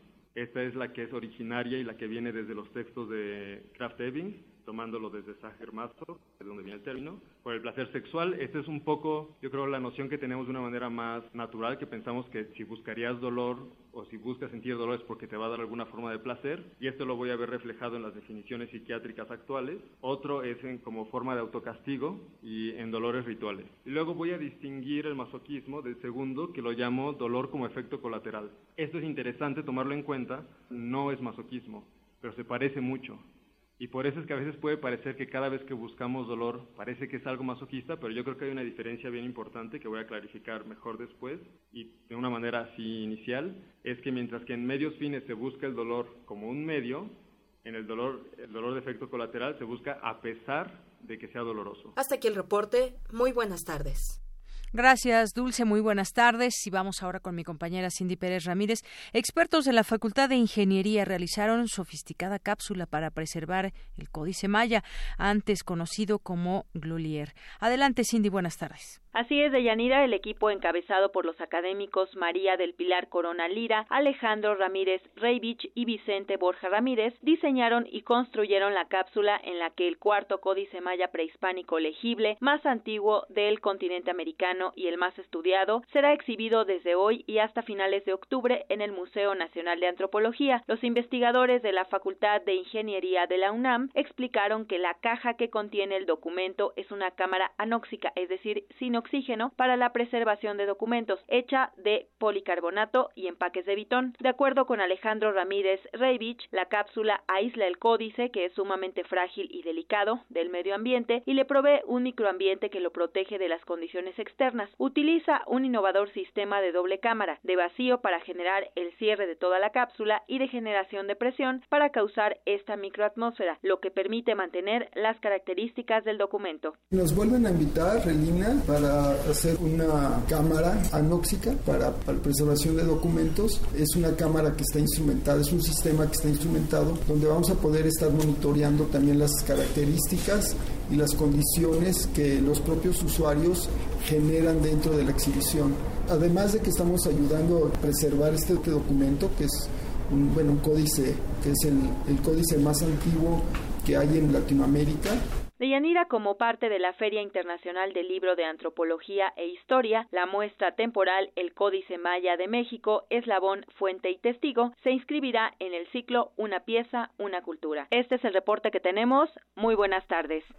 Así es, Deyanira. Gracias, gracias Cindy, gracias por la información. Y bueno, pues Radio UNAM, a través de Prisma RU, retransmite la primera de cinco entregas de capítulo 68, investigación que recupera no solo fragmentos de audios originales de nuestra fonoteca, con las valiosas eh, jornadas informativas de esta emisora durante el movimiento estudiantil, eh, incorpora la opinión de protagonistas y conocedores clave de este fenómeno social que ha tenido eco global y temporal. Esta investigación es de Leonardo Frías con la producción de Abraham Menchaca y con la voz de Bárbara Esquetino. Hoy les presentamos esta primera entrega.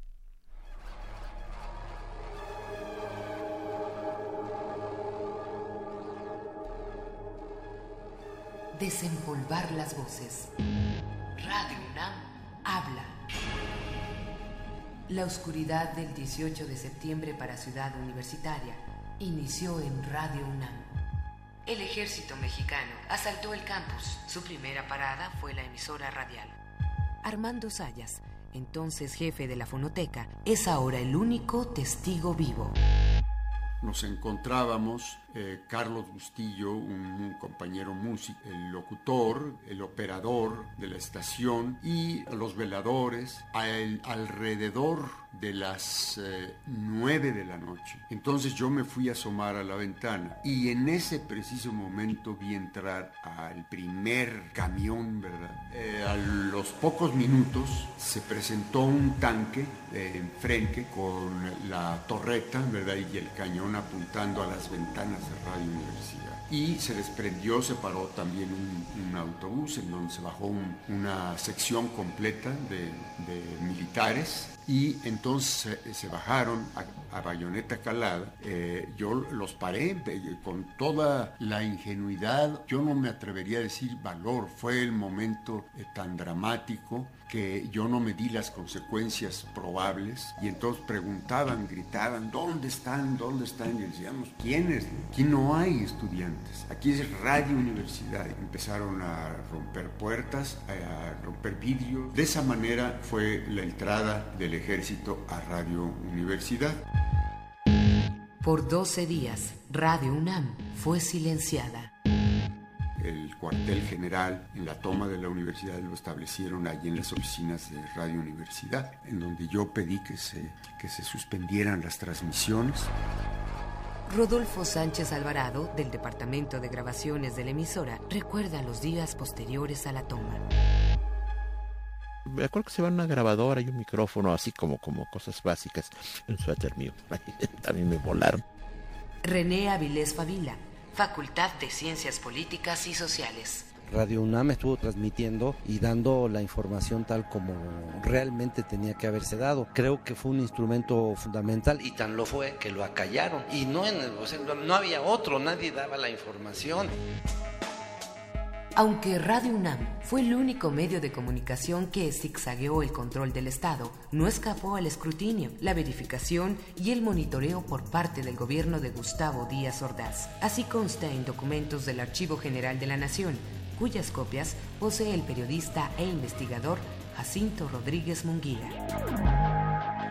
Caso de Radio UNAM, por ejemplo, y otros proyectos de comunicación, aun cuando eran de riesgo, entraban en el paquete de los estudiantes. Yo encontré muchas cosas de Radio UNAM, pero ninguna que a ellos, a ellos les parecieran peligrosas, que no tenían ningún efecto, ningún impacto.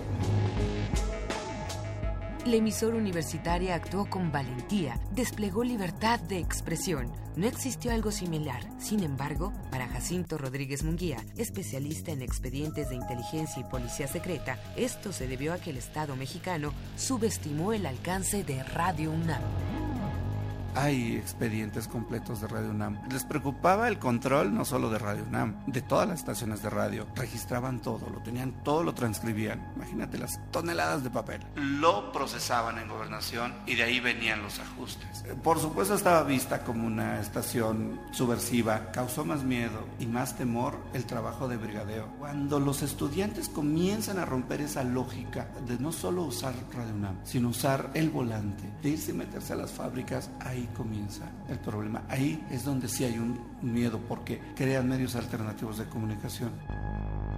El papel de la voz radial universitaria lo describe así la escritora y periodista Elena Poniatowska. La UNAM en sí fue un refugio para los estudiantes. Incluso vivieron allí en los salones, allí dormían. La UNAM protegió a sus estudiantes, a sus muchachos. Decían UNAM, territorio libre de América. Mañana, los medios y el poder, complicidad y responsabilidad.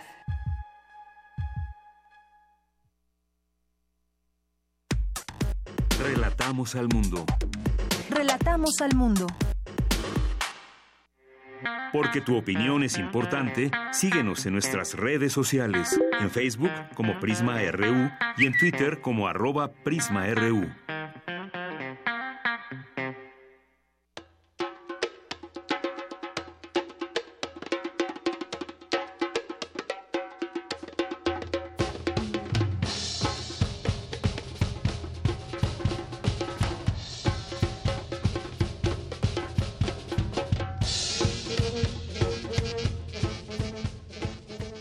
Aquí en la cabina de FM de Radio UNAM, en el programa de Prisma RU, recibimos con muchísimo gusto este nuevo material de Europa Orchestra y hoy nos acompañan para hablar de este excelente material que de hecho estamos escuchando de fondo y nos acompañan el maestro Gerardo Payán, que es director de esta orquesta.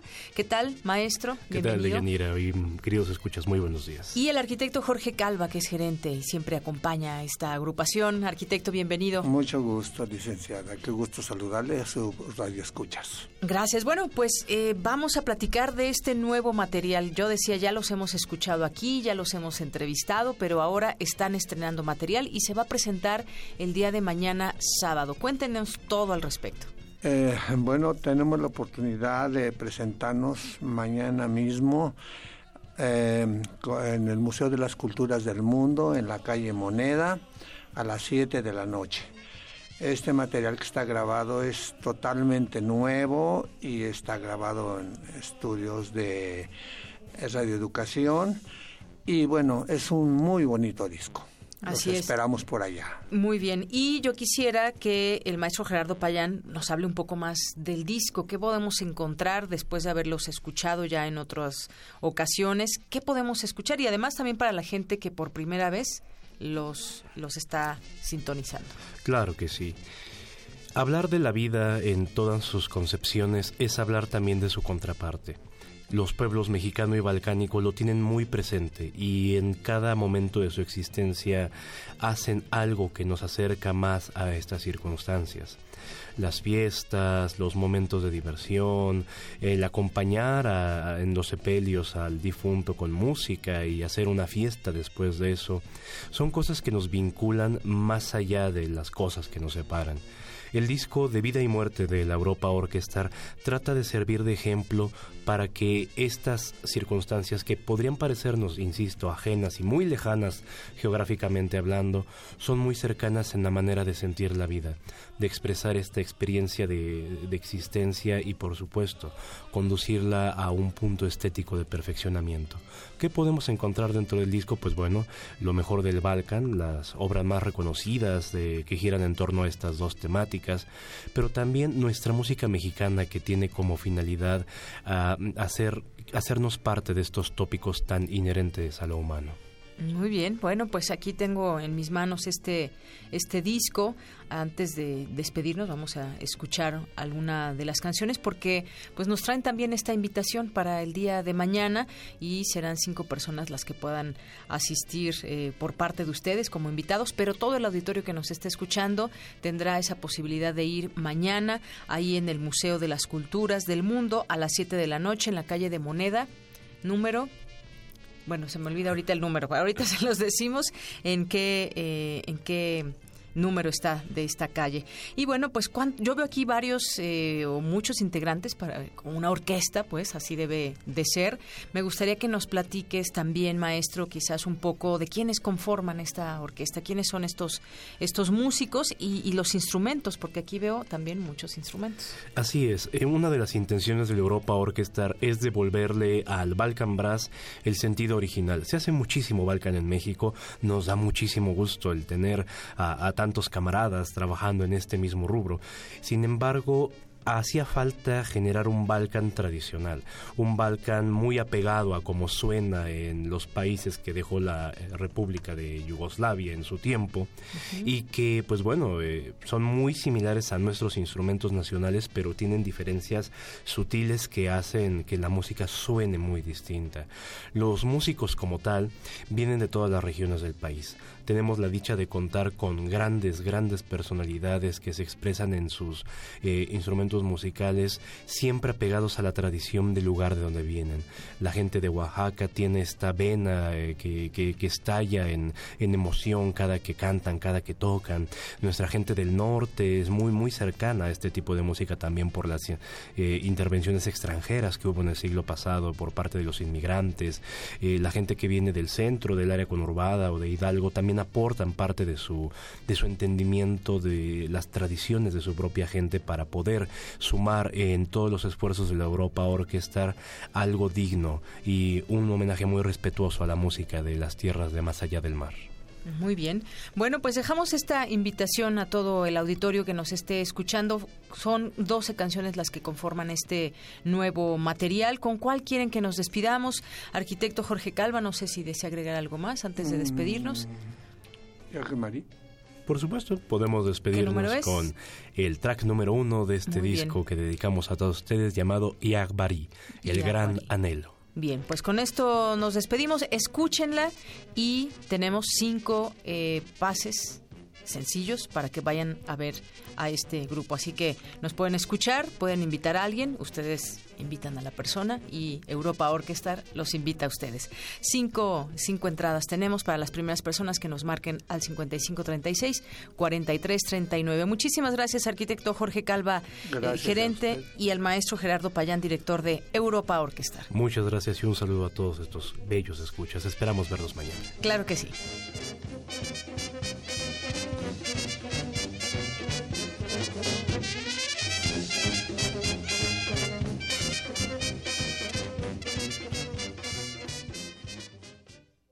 Queremos escuchar tu voz. Nuestro teléfono en cabina es 55 36 43 39. Tu opinión es muy importante. Escríbenos al correo electrónico prisma.radiounam@gmail.com. Internacional RU. En su primera intervención ante la Asamblea General de la ONU, el presidente del gobierno español, Pedro Sánchez, defendió su política migratoria y calificó a su país como uno que nunca ha dado la espalda al inmigrante. España ha sufrido los embates de la crisis económica como pocos estados en la Europa occidental. Y pese a ello, a mí me gustaría compartir con todos ustedes que la inmensa mayoría de la sociedad española jamás ha dado la espalda al drama migratorio. Por ello no vamos a escapar de nuestros compromisos internacionales y si acogemos un barco a la deriva en el Mediterráneo con 630 seres humanos es tanto porque la legislación internacional lo exige como porque es un imperativo moral al cual España quiere dar respuesta. Por su parte, el primer ministro israelí Benjamin Netanyahu acusó ante la ONU a Irán de mantener su programa nuclear para armas atómicas. Con varias fotografías, identificó el lugar secreto de almacenamiento de equipos y material radioactivo. Aquí lo tienen. Otra instalación secreta iraní en Teherán. Un almacén atómico con capacidad para guardar grandes cantidades de equipos y material del programa secreto de armas nucleares iraní.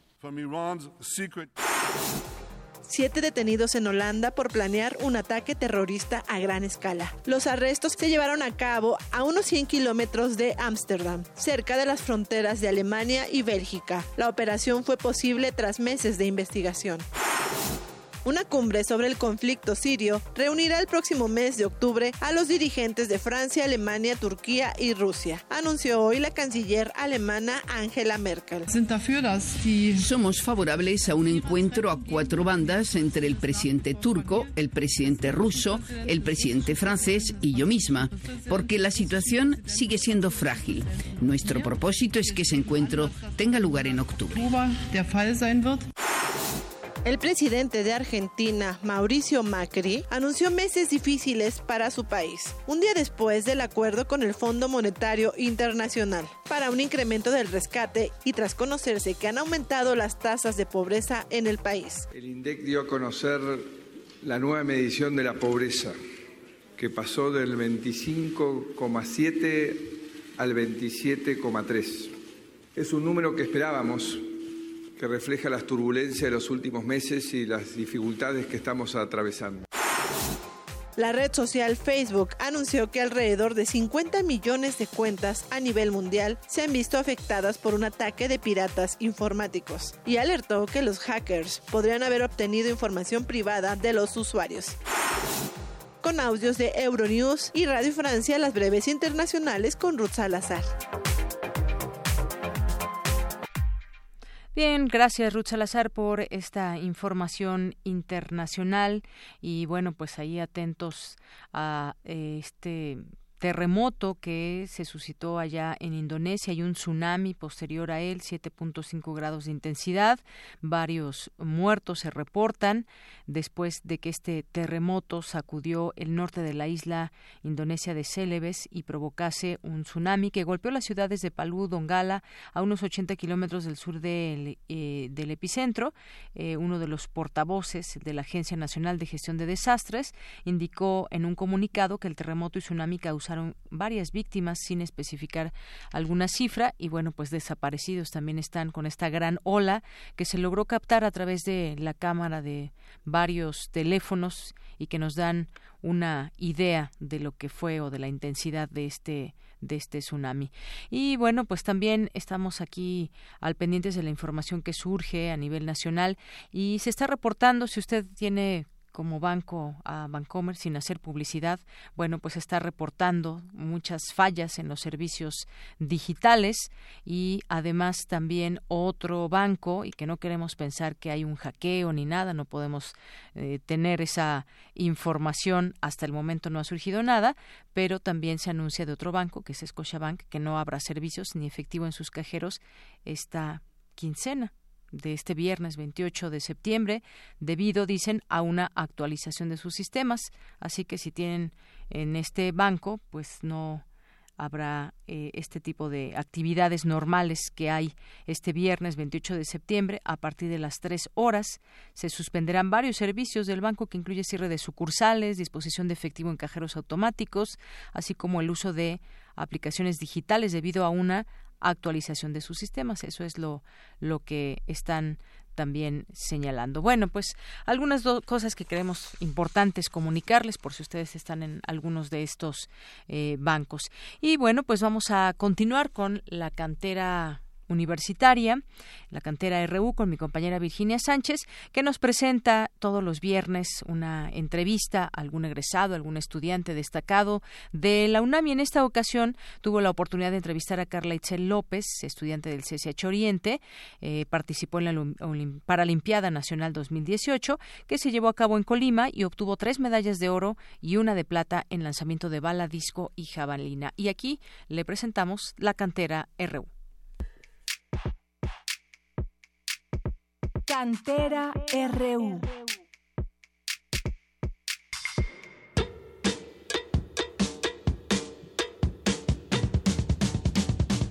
Carla Itzel López Lozada, estudiante del CCH Oriente, obtuvo tres medallas, dos de oro y una de plata, en la Paralimpiada Nacional 2018 que se llevó a cabo en Colima al participar en lanzamientos de bala, disco y jabalina. Conozcamos más sobre esta brillante, destacada y ejemplar universitaria.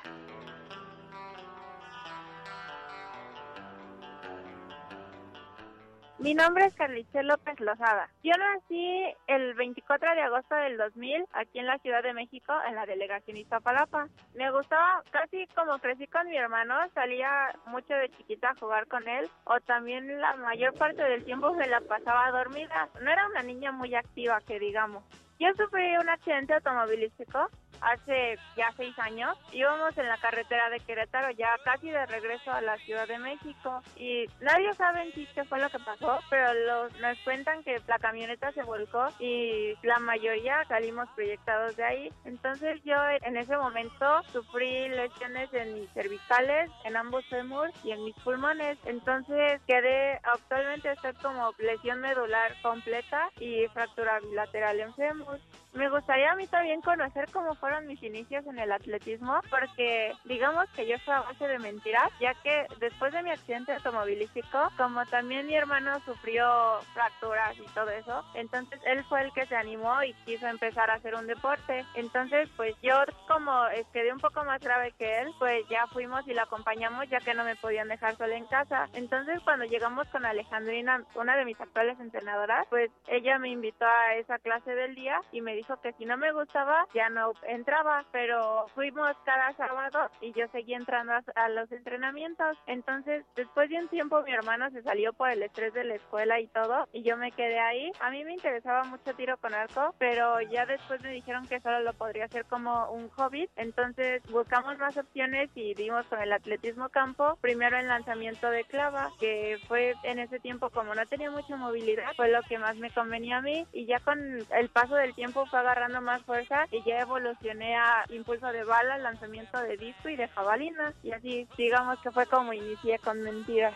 Yo llegué a la UNAM, pues primero como deportista externa, porque inicié cuando iba en primero segundo de secundaria, no recuerdo, pero me gustó esa idea de pertenecer a la UNAM en el ámbito deportivo, ya que yo quería ir al Instituto Politécnico Nacional, porque mis hermanos mayores eran ya estudiantes de ahí, entonces me agradó su plan de estudios y ya conforme fue avanzando en la secundaria y llegué al tercer año y que ya era el momento de decidir, vi todos los pros que tenía para entrar a la y la carrera que quería estar en UNAM y en el Polino. Entonces ahí fue como tomé la decisión de quedarme en la UNAM y ahorita actualmente, ya que voy en mi tercer año en CCH Oriente, fue como la mejor opción ya que es el plantel que me queda un poco más cerca y más accesible. Entonces ya analizando todo lo que vimos ahí, me gustaría ir a la Facultad de Arte y Diseño que es en Xochimilco para ir a la carrera de Arte y Diseño. Las medallas en un inicio no les tomé mucha importancia porque en los cuatro años oficiales que llevo representando a la UNAM y tres ya como universitaria, digamos que no le tomé tanta importancia porque no sabía en qué nivel estaba compitiendo. Yo solo iba a hacer lo que hacía cada día de entrenar. Entonces, cuando era momento de competencia, solo me decía a mí misma, repite lo que siempre haces y ya. Entonces, a partir de hace dos años que ya empecé a analizar un poco de qué se trataba en la Paralimpiada Nacional, en qué nivel me encontraba, ya fue cuando se podría decir que me cayó el 20 de todo lo que estaba haciendo y ya me sentí muy feliz porque supe que de mi vida estaba haciendo algo actualmente y me gustaría seguir haciendo más cosas. En mis tiempos libres me gusta mucho tomar fotografías, pero no fotografías que queden súper bonitas con estética y todo, sino esas fotografías que sabes que tienen un recuerdo y que siempre va a estar ahí ese recuerdo. Me gusta mucho dibujar, pero dibujar cualquier cosa que me llame mucho la atención o solo para mejorar y seguir mejorando en ese ámbito del dibujo. También me gusta y me relaja mucho escuchar música porque es como una forma en la que yo libero energía de estar según bailando, pero nunca bailo bien.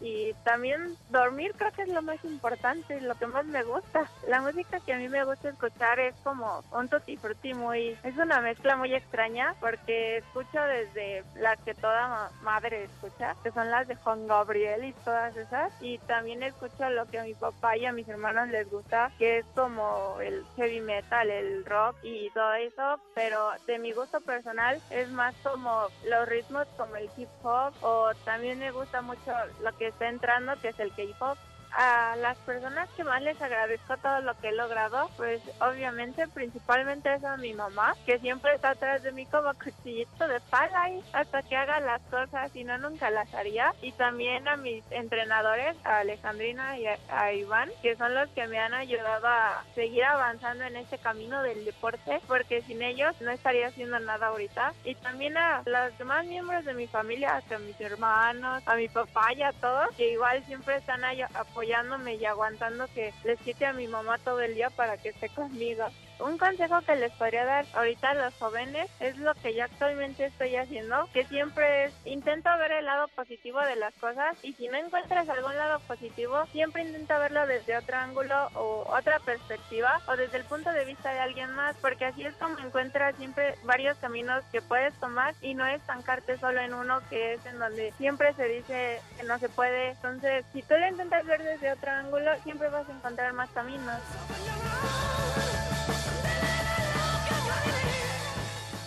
Para Radio UNAM, Rodrigo Aguilar y Virginia Sánchez.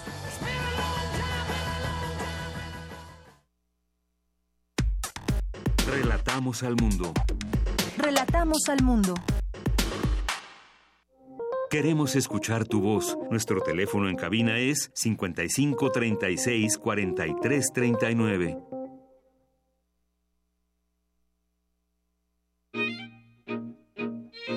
Melomanía RU. Continuamos dos de la tarde con 40 minutos. Nuestra compañera Dulce Wet, jefa de discoteca de Radio UNAM, nos dejó esta melomanía porque ahora se encuentra en Michoacán. Ya cuando llegue el próximo viernes nos platicará qué tal le fue, pero por lo pronto nos deja, como siempre, como todos los viernes, eh, invitaciones muy buenas, excelentes opciones para disfrutar de la música. Adelante.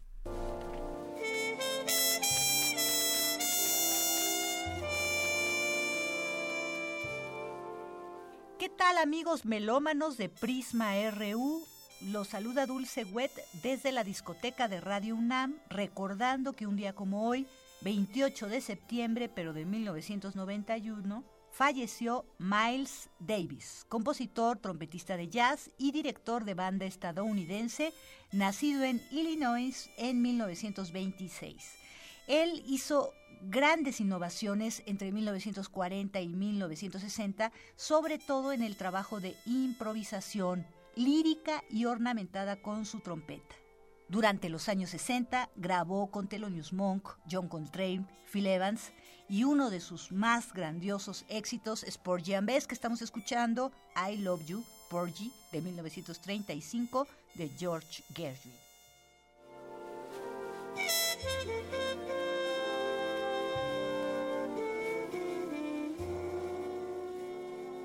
Tenemos cinco invitaciones. A continuación, José Julio Díaz Infante nos invita a los conciertos del Foro de Música Nueva hoy viernes 28, mañana sábado 29 y el domingo 30 de septiembre.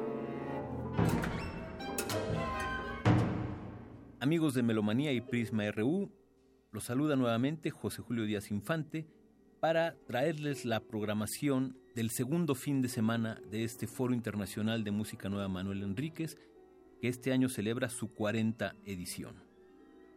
Hoy viernes por la tarde a las 19.30 horas en el Instituto Goethe, en la colonia Roma, tendremos la inauguración de la exposición de obras del compositor alemán Maximilian Markol, con dos participaciones musicales a cargo del mismo y de Alexander Bruck en la viola. Esta exposición se queda en el instituto hasta principios de enero. No se la pueden perder. Mañana sábado, a la una de la tarde, en el MUAC, otro programa muy interesante con la participación del ensamble Cepro Music, como ustedes saben es el ensamble de música contemporánea de Limba, donde interpretará obras de la convocatoria del foro, obras, muchas obras de compositores mexicanos, jóvenes, y cerrará con una obra también del alemán Maximilian Markol, muy interesante obra hecha en base a la heroica de Beethoven, a la tercera sinfonía de Beethoven, transformaciones con electrónica en vivo, en la cual el ensamble está fuera del escenario, pero en cambio lo que vemos son 10 bocinas. No se lo pueden perder, sin duda una invaluable experiencia. Pasado mañana, domingo 30, en punto de las 2 de la tarde, en la Casa del Lago, en ese maravilloso espacio sonoro, con bocinas entre los árboles, tendremos la presencia del compositor argentino Daniel Teruggi, quien se encargará de la espacialización y difusión sonora de cinco obras multicanal de compositores europeos, entre ellos el mismo Teruggi, y dos mexicanos que son Salvador Torre y Esteban Chapela en un concierto llamado El Espacio Acusmático, cinco obras multicanal para escuchar en la naturaleza. Imperdible experiencia. De ahí nos vamos corriendo a la Sala Ponce, porque a las 5 de la tarde se presentan los guitarristas Julio Isaac Cervantes y Vladimir Ibarra. Con obras muy interesantes, hay un estreno de Horacio Uribe para dos guitarras y el programa cierra con una obra muy interesante para guitarra de ocho cuerdas del compositor mexicano Ernesto García de León. Todas las tendencias están presentes en esta edición del foro. Ahí nos vemos.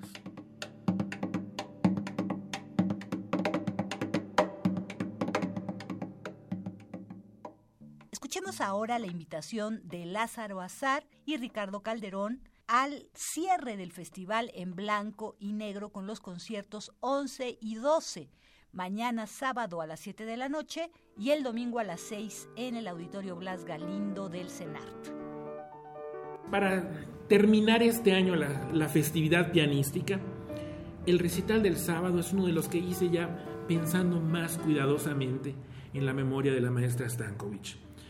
Ella fue una niña prodigio, ella a los 11 años estaba tocando el concierto de Tchaikovsky con la orquesta del Mozarteum de Salzburgo. Había que buscar otra niña prodigio de esos vuelos.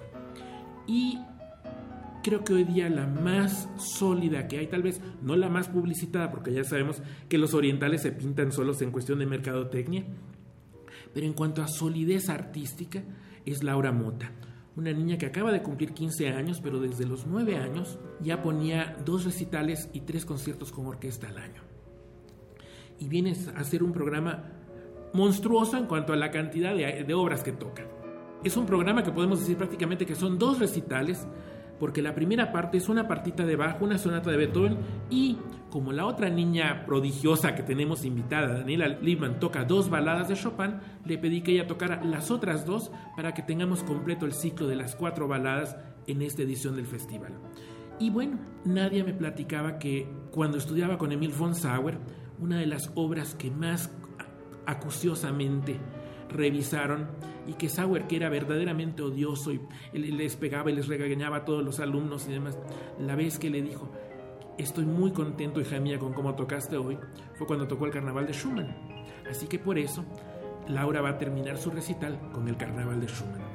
Y para el día siguiente, para este domingo, pues tenemos lo que es realmente un gran logro en la agenda del festival, el que haya podido cuadrarse fechas para que esté con nosotros Alexei Volodin. De hecho, por eso es que él va a tocar a las 6 de la tarde, a diferencia de todos los domingos previos, para que tenga tiempo de dormir un ratito en la mañana, porque este mes de septiembre el hombre va a tocar fácil en 14 países y, cierra el mes con nosotros en un programa ruso. Programa que en la primera parte está dedicado íntegramente a Medner, compositor que pocas veces se toca en México, y en la segunda parte un caramelo maravilloso, la suite de Plesniev de la Bella Durmiente, y termino nuevamente rindiéndole tributo a la maestra Stankovic con Islamey, que fue la obra con la que ella ganó el concurso internacional de la juventud en Viena. Y que es una de las obras más demandantes, ¿no? Del repertorio, es, verdaderamente de las, de las más difíciles de tocar. Así es que con esta panorámica, bueno, recorremos los 12 recitales que formarán parte de este Festival Internacional en Blanco y Negro, donde como se puede ver hay una importante presencia de jóvenes mexicanos, del gran maestro Jorge Federico Osorio, jóvenes internacionales y grandes maestros, así es que realmente es una programación que no hay que perder.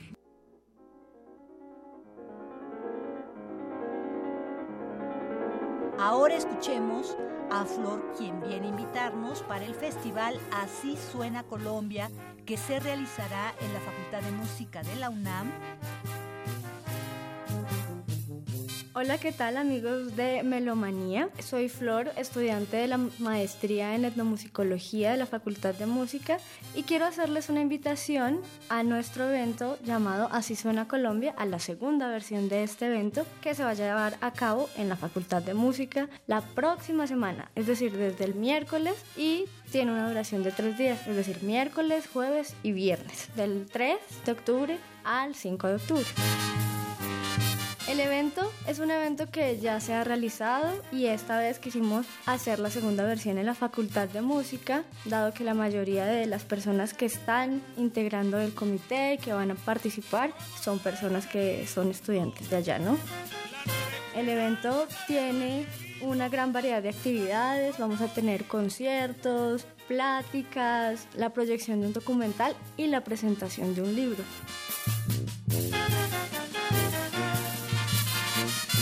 El primer día del evento tendremos tres pláticas, una sobre la música de las comunidades NASA del Cauca colombiano, otra sobre la música en la Amazonía y por último una sobre el sistema musical campesino de San Vicente de Chucurí.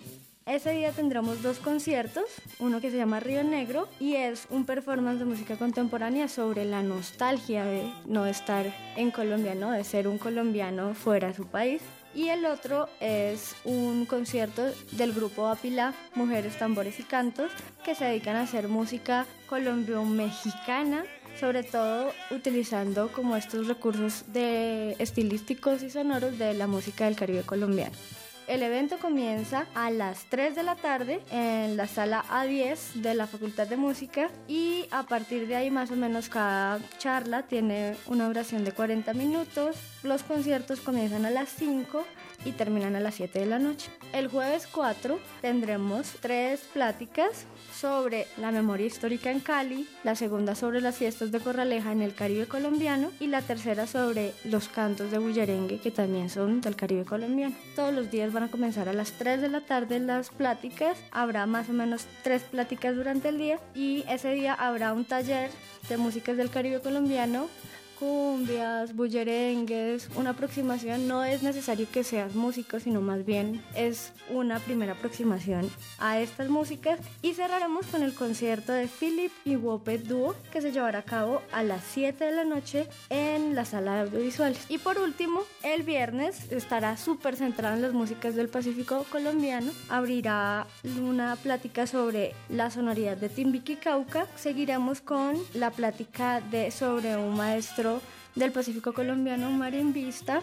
y seguiremos con la presentación de un documental titulado Cantadoras, Memoria de Vida y Muerte en Colombia, dirigido por María Fernanda Carrillo y finalizaremos ya con la presentación del disco libro documental Cantadoras, pues en el cual se recoge toda esta información, yo estaré ofreciendo una plática del 5 de octubre, ahí en el evento Así Suena Colombia, sobre las celebraciones decembrinas, como todo el sistema ritual musical que se teje alrededor de los santos, alrededor de la llegada del Niño Dios y la llegada de los Reyes Magos en Timbiquí, Cauca, en el Pacífico Sur colombiano.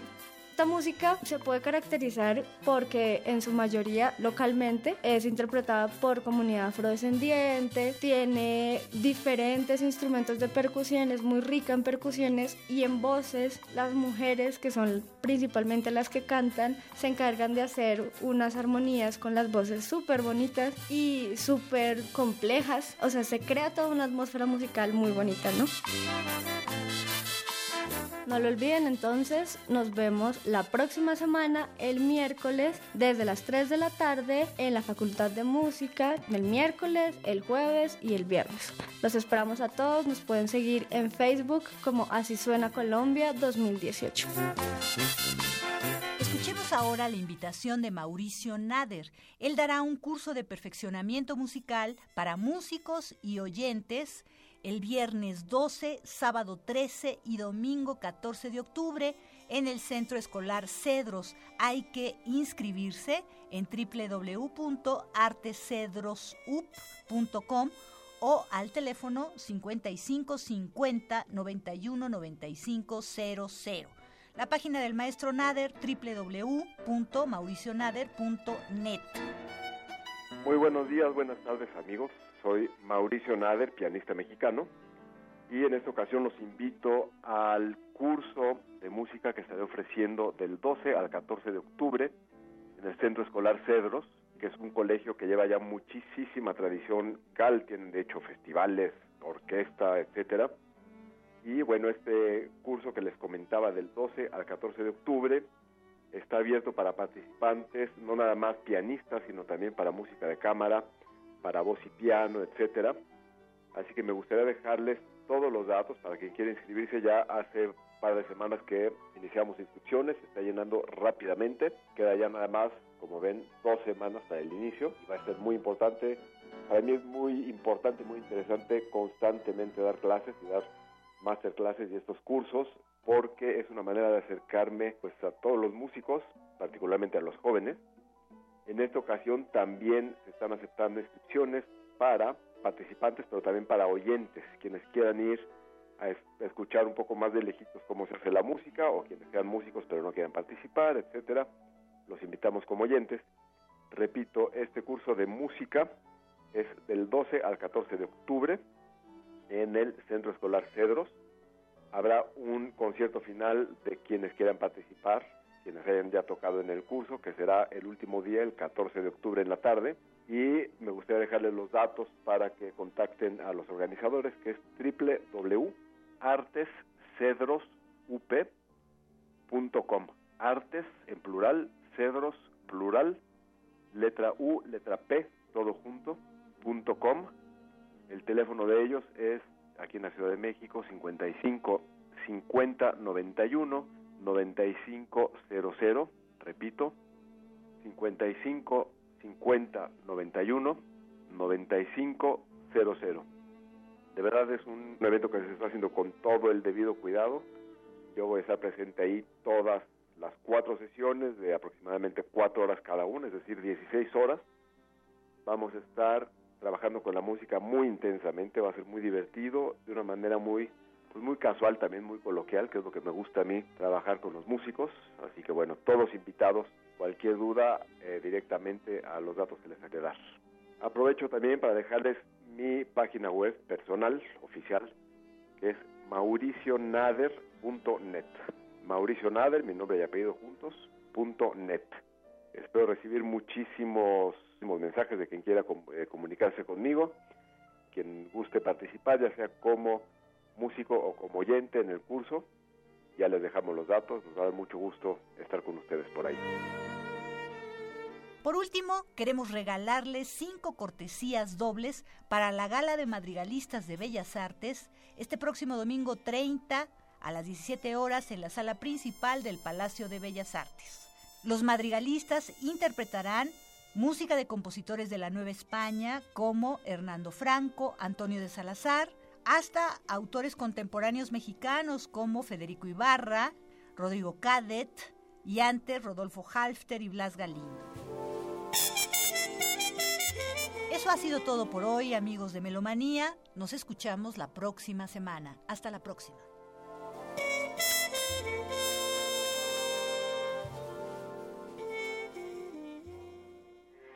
Porque tu opinión es importante, síguenos en nuestras redes sociales, en Facebook como Prisma RU y en Twitter como arroba PrismaRU. Bien, continuamos, ya casi nos va, vamos, nos faltan cuatro minutitos rápidamente. Los ganadores que se van a ver a la Europa Orchestra mañana, ahí en Moneda número 13, son Priscila eh, Félix Telles, María Guadalupe Ortiz Oropesa y Guete Guete, David Pantón o Pontón García, y tienen que venir a recoger porque aquí están los boletos. Hoy a más tardar a las cinco y media, a las cinco me dicen aquí, o sea que tienen dos horas.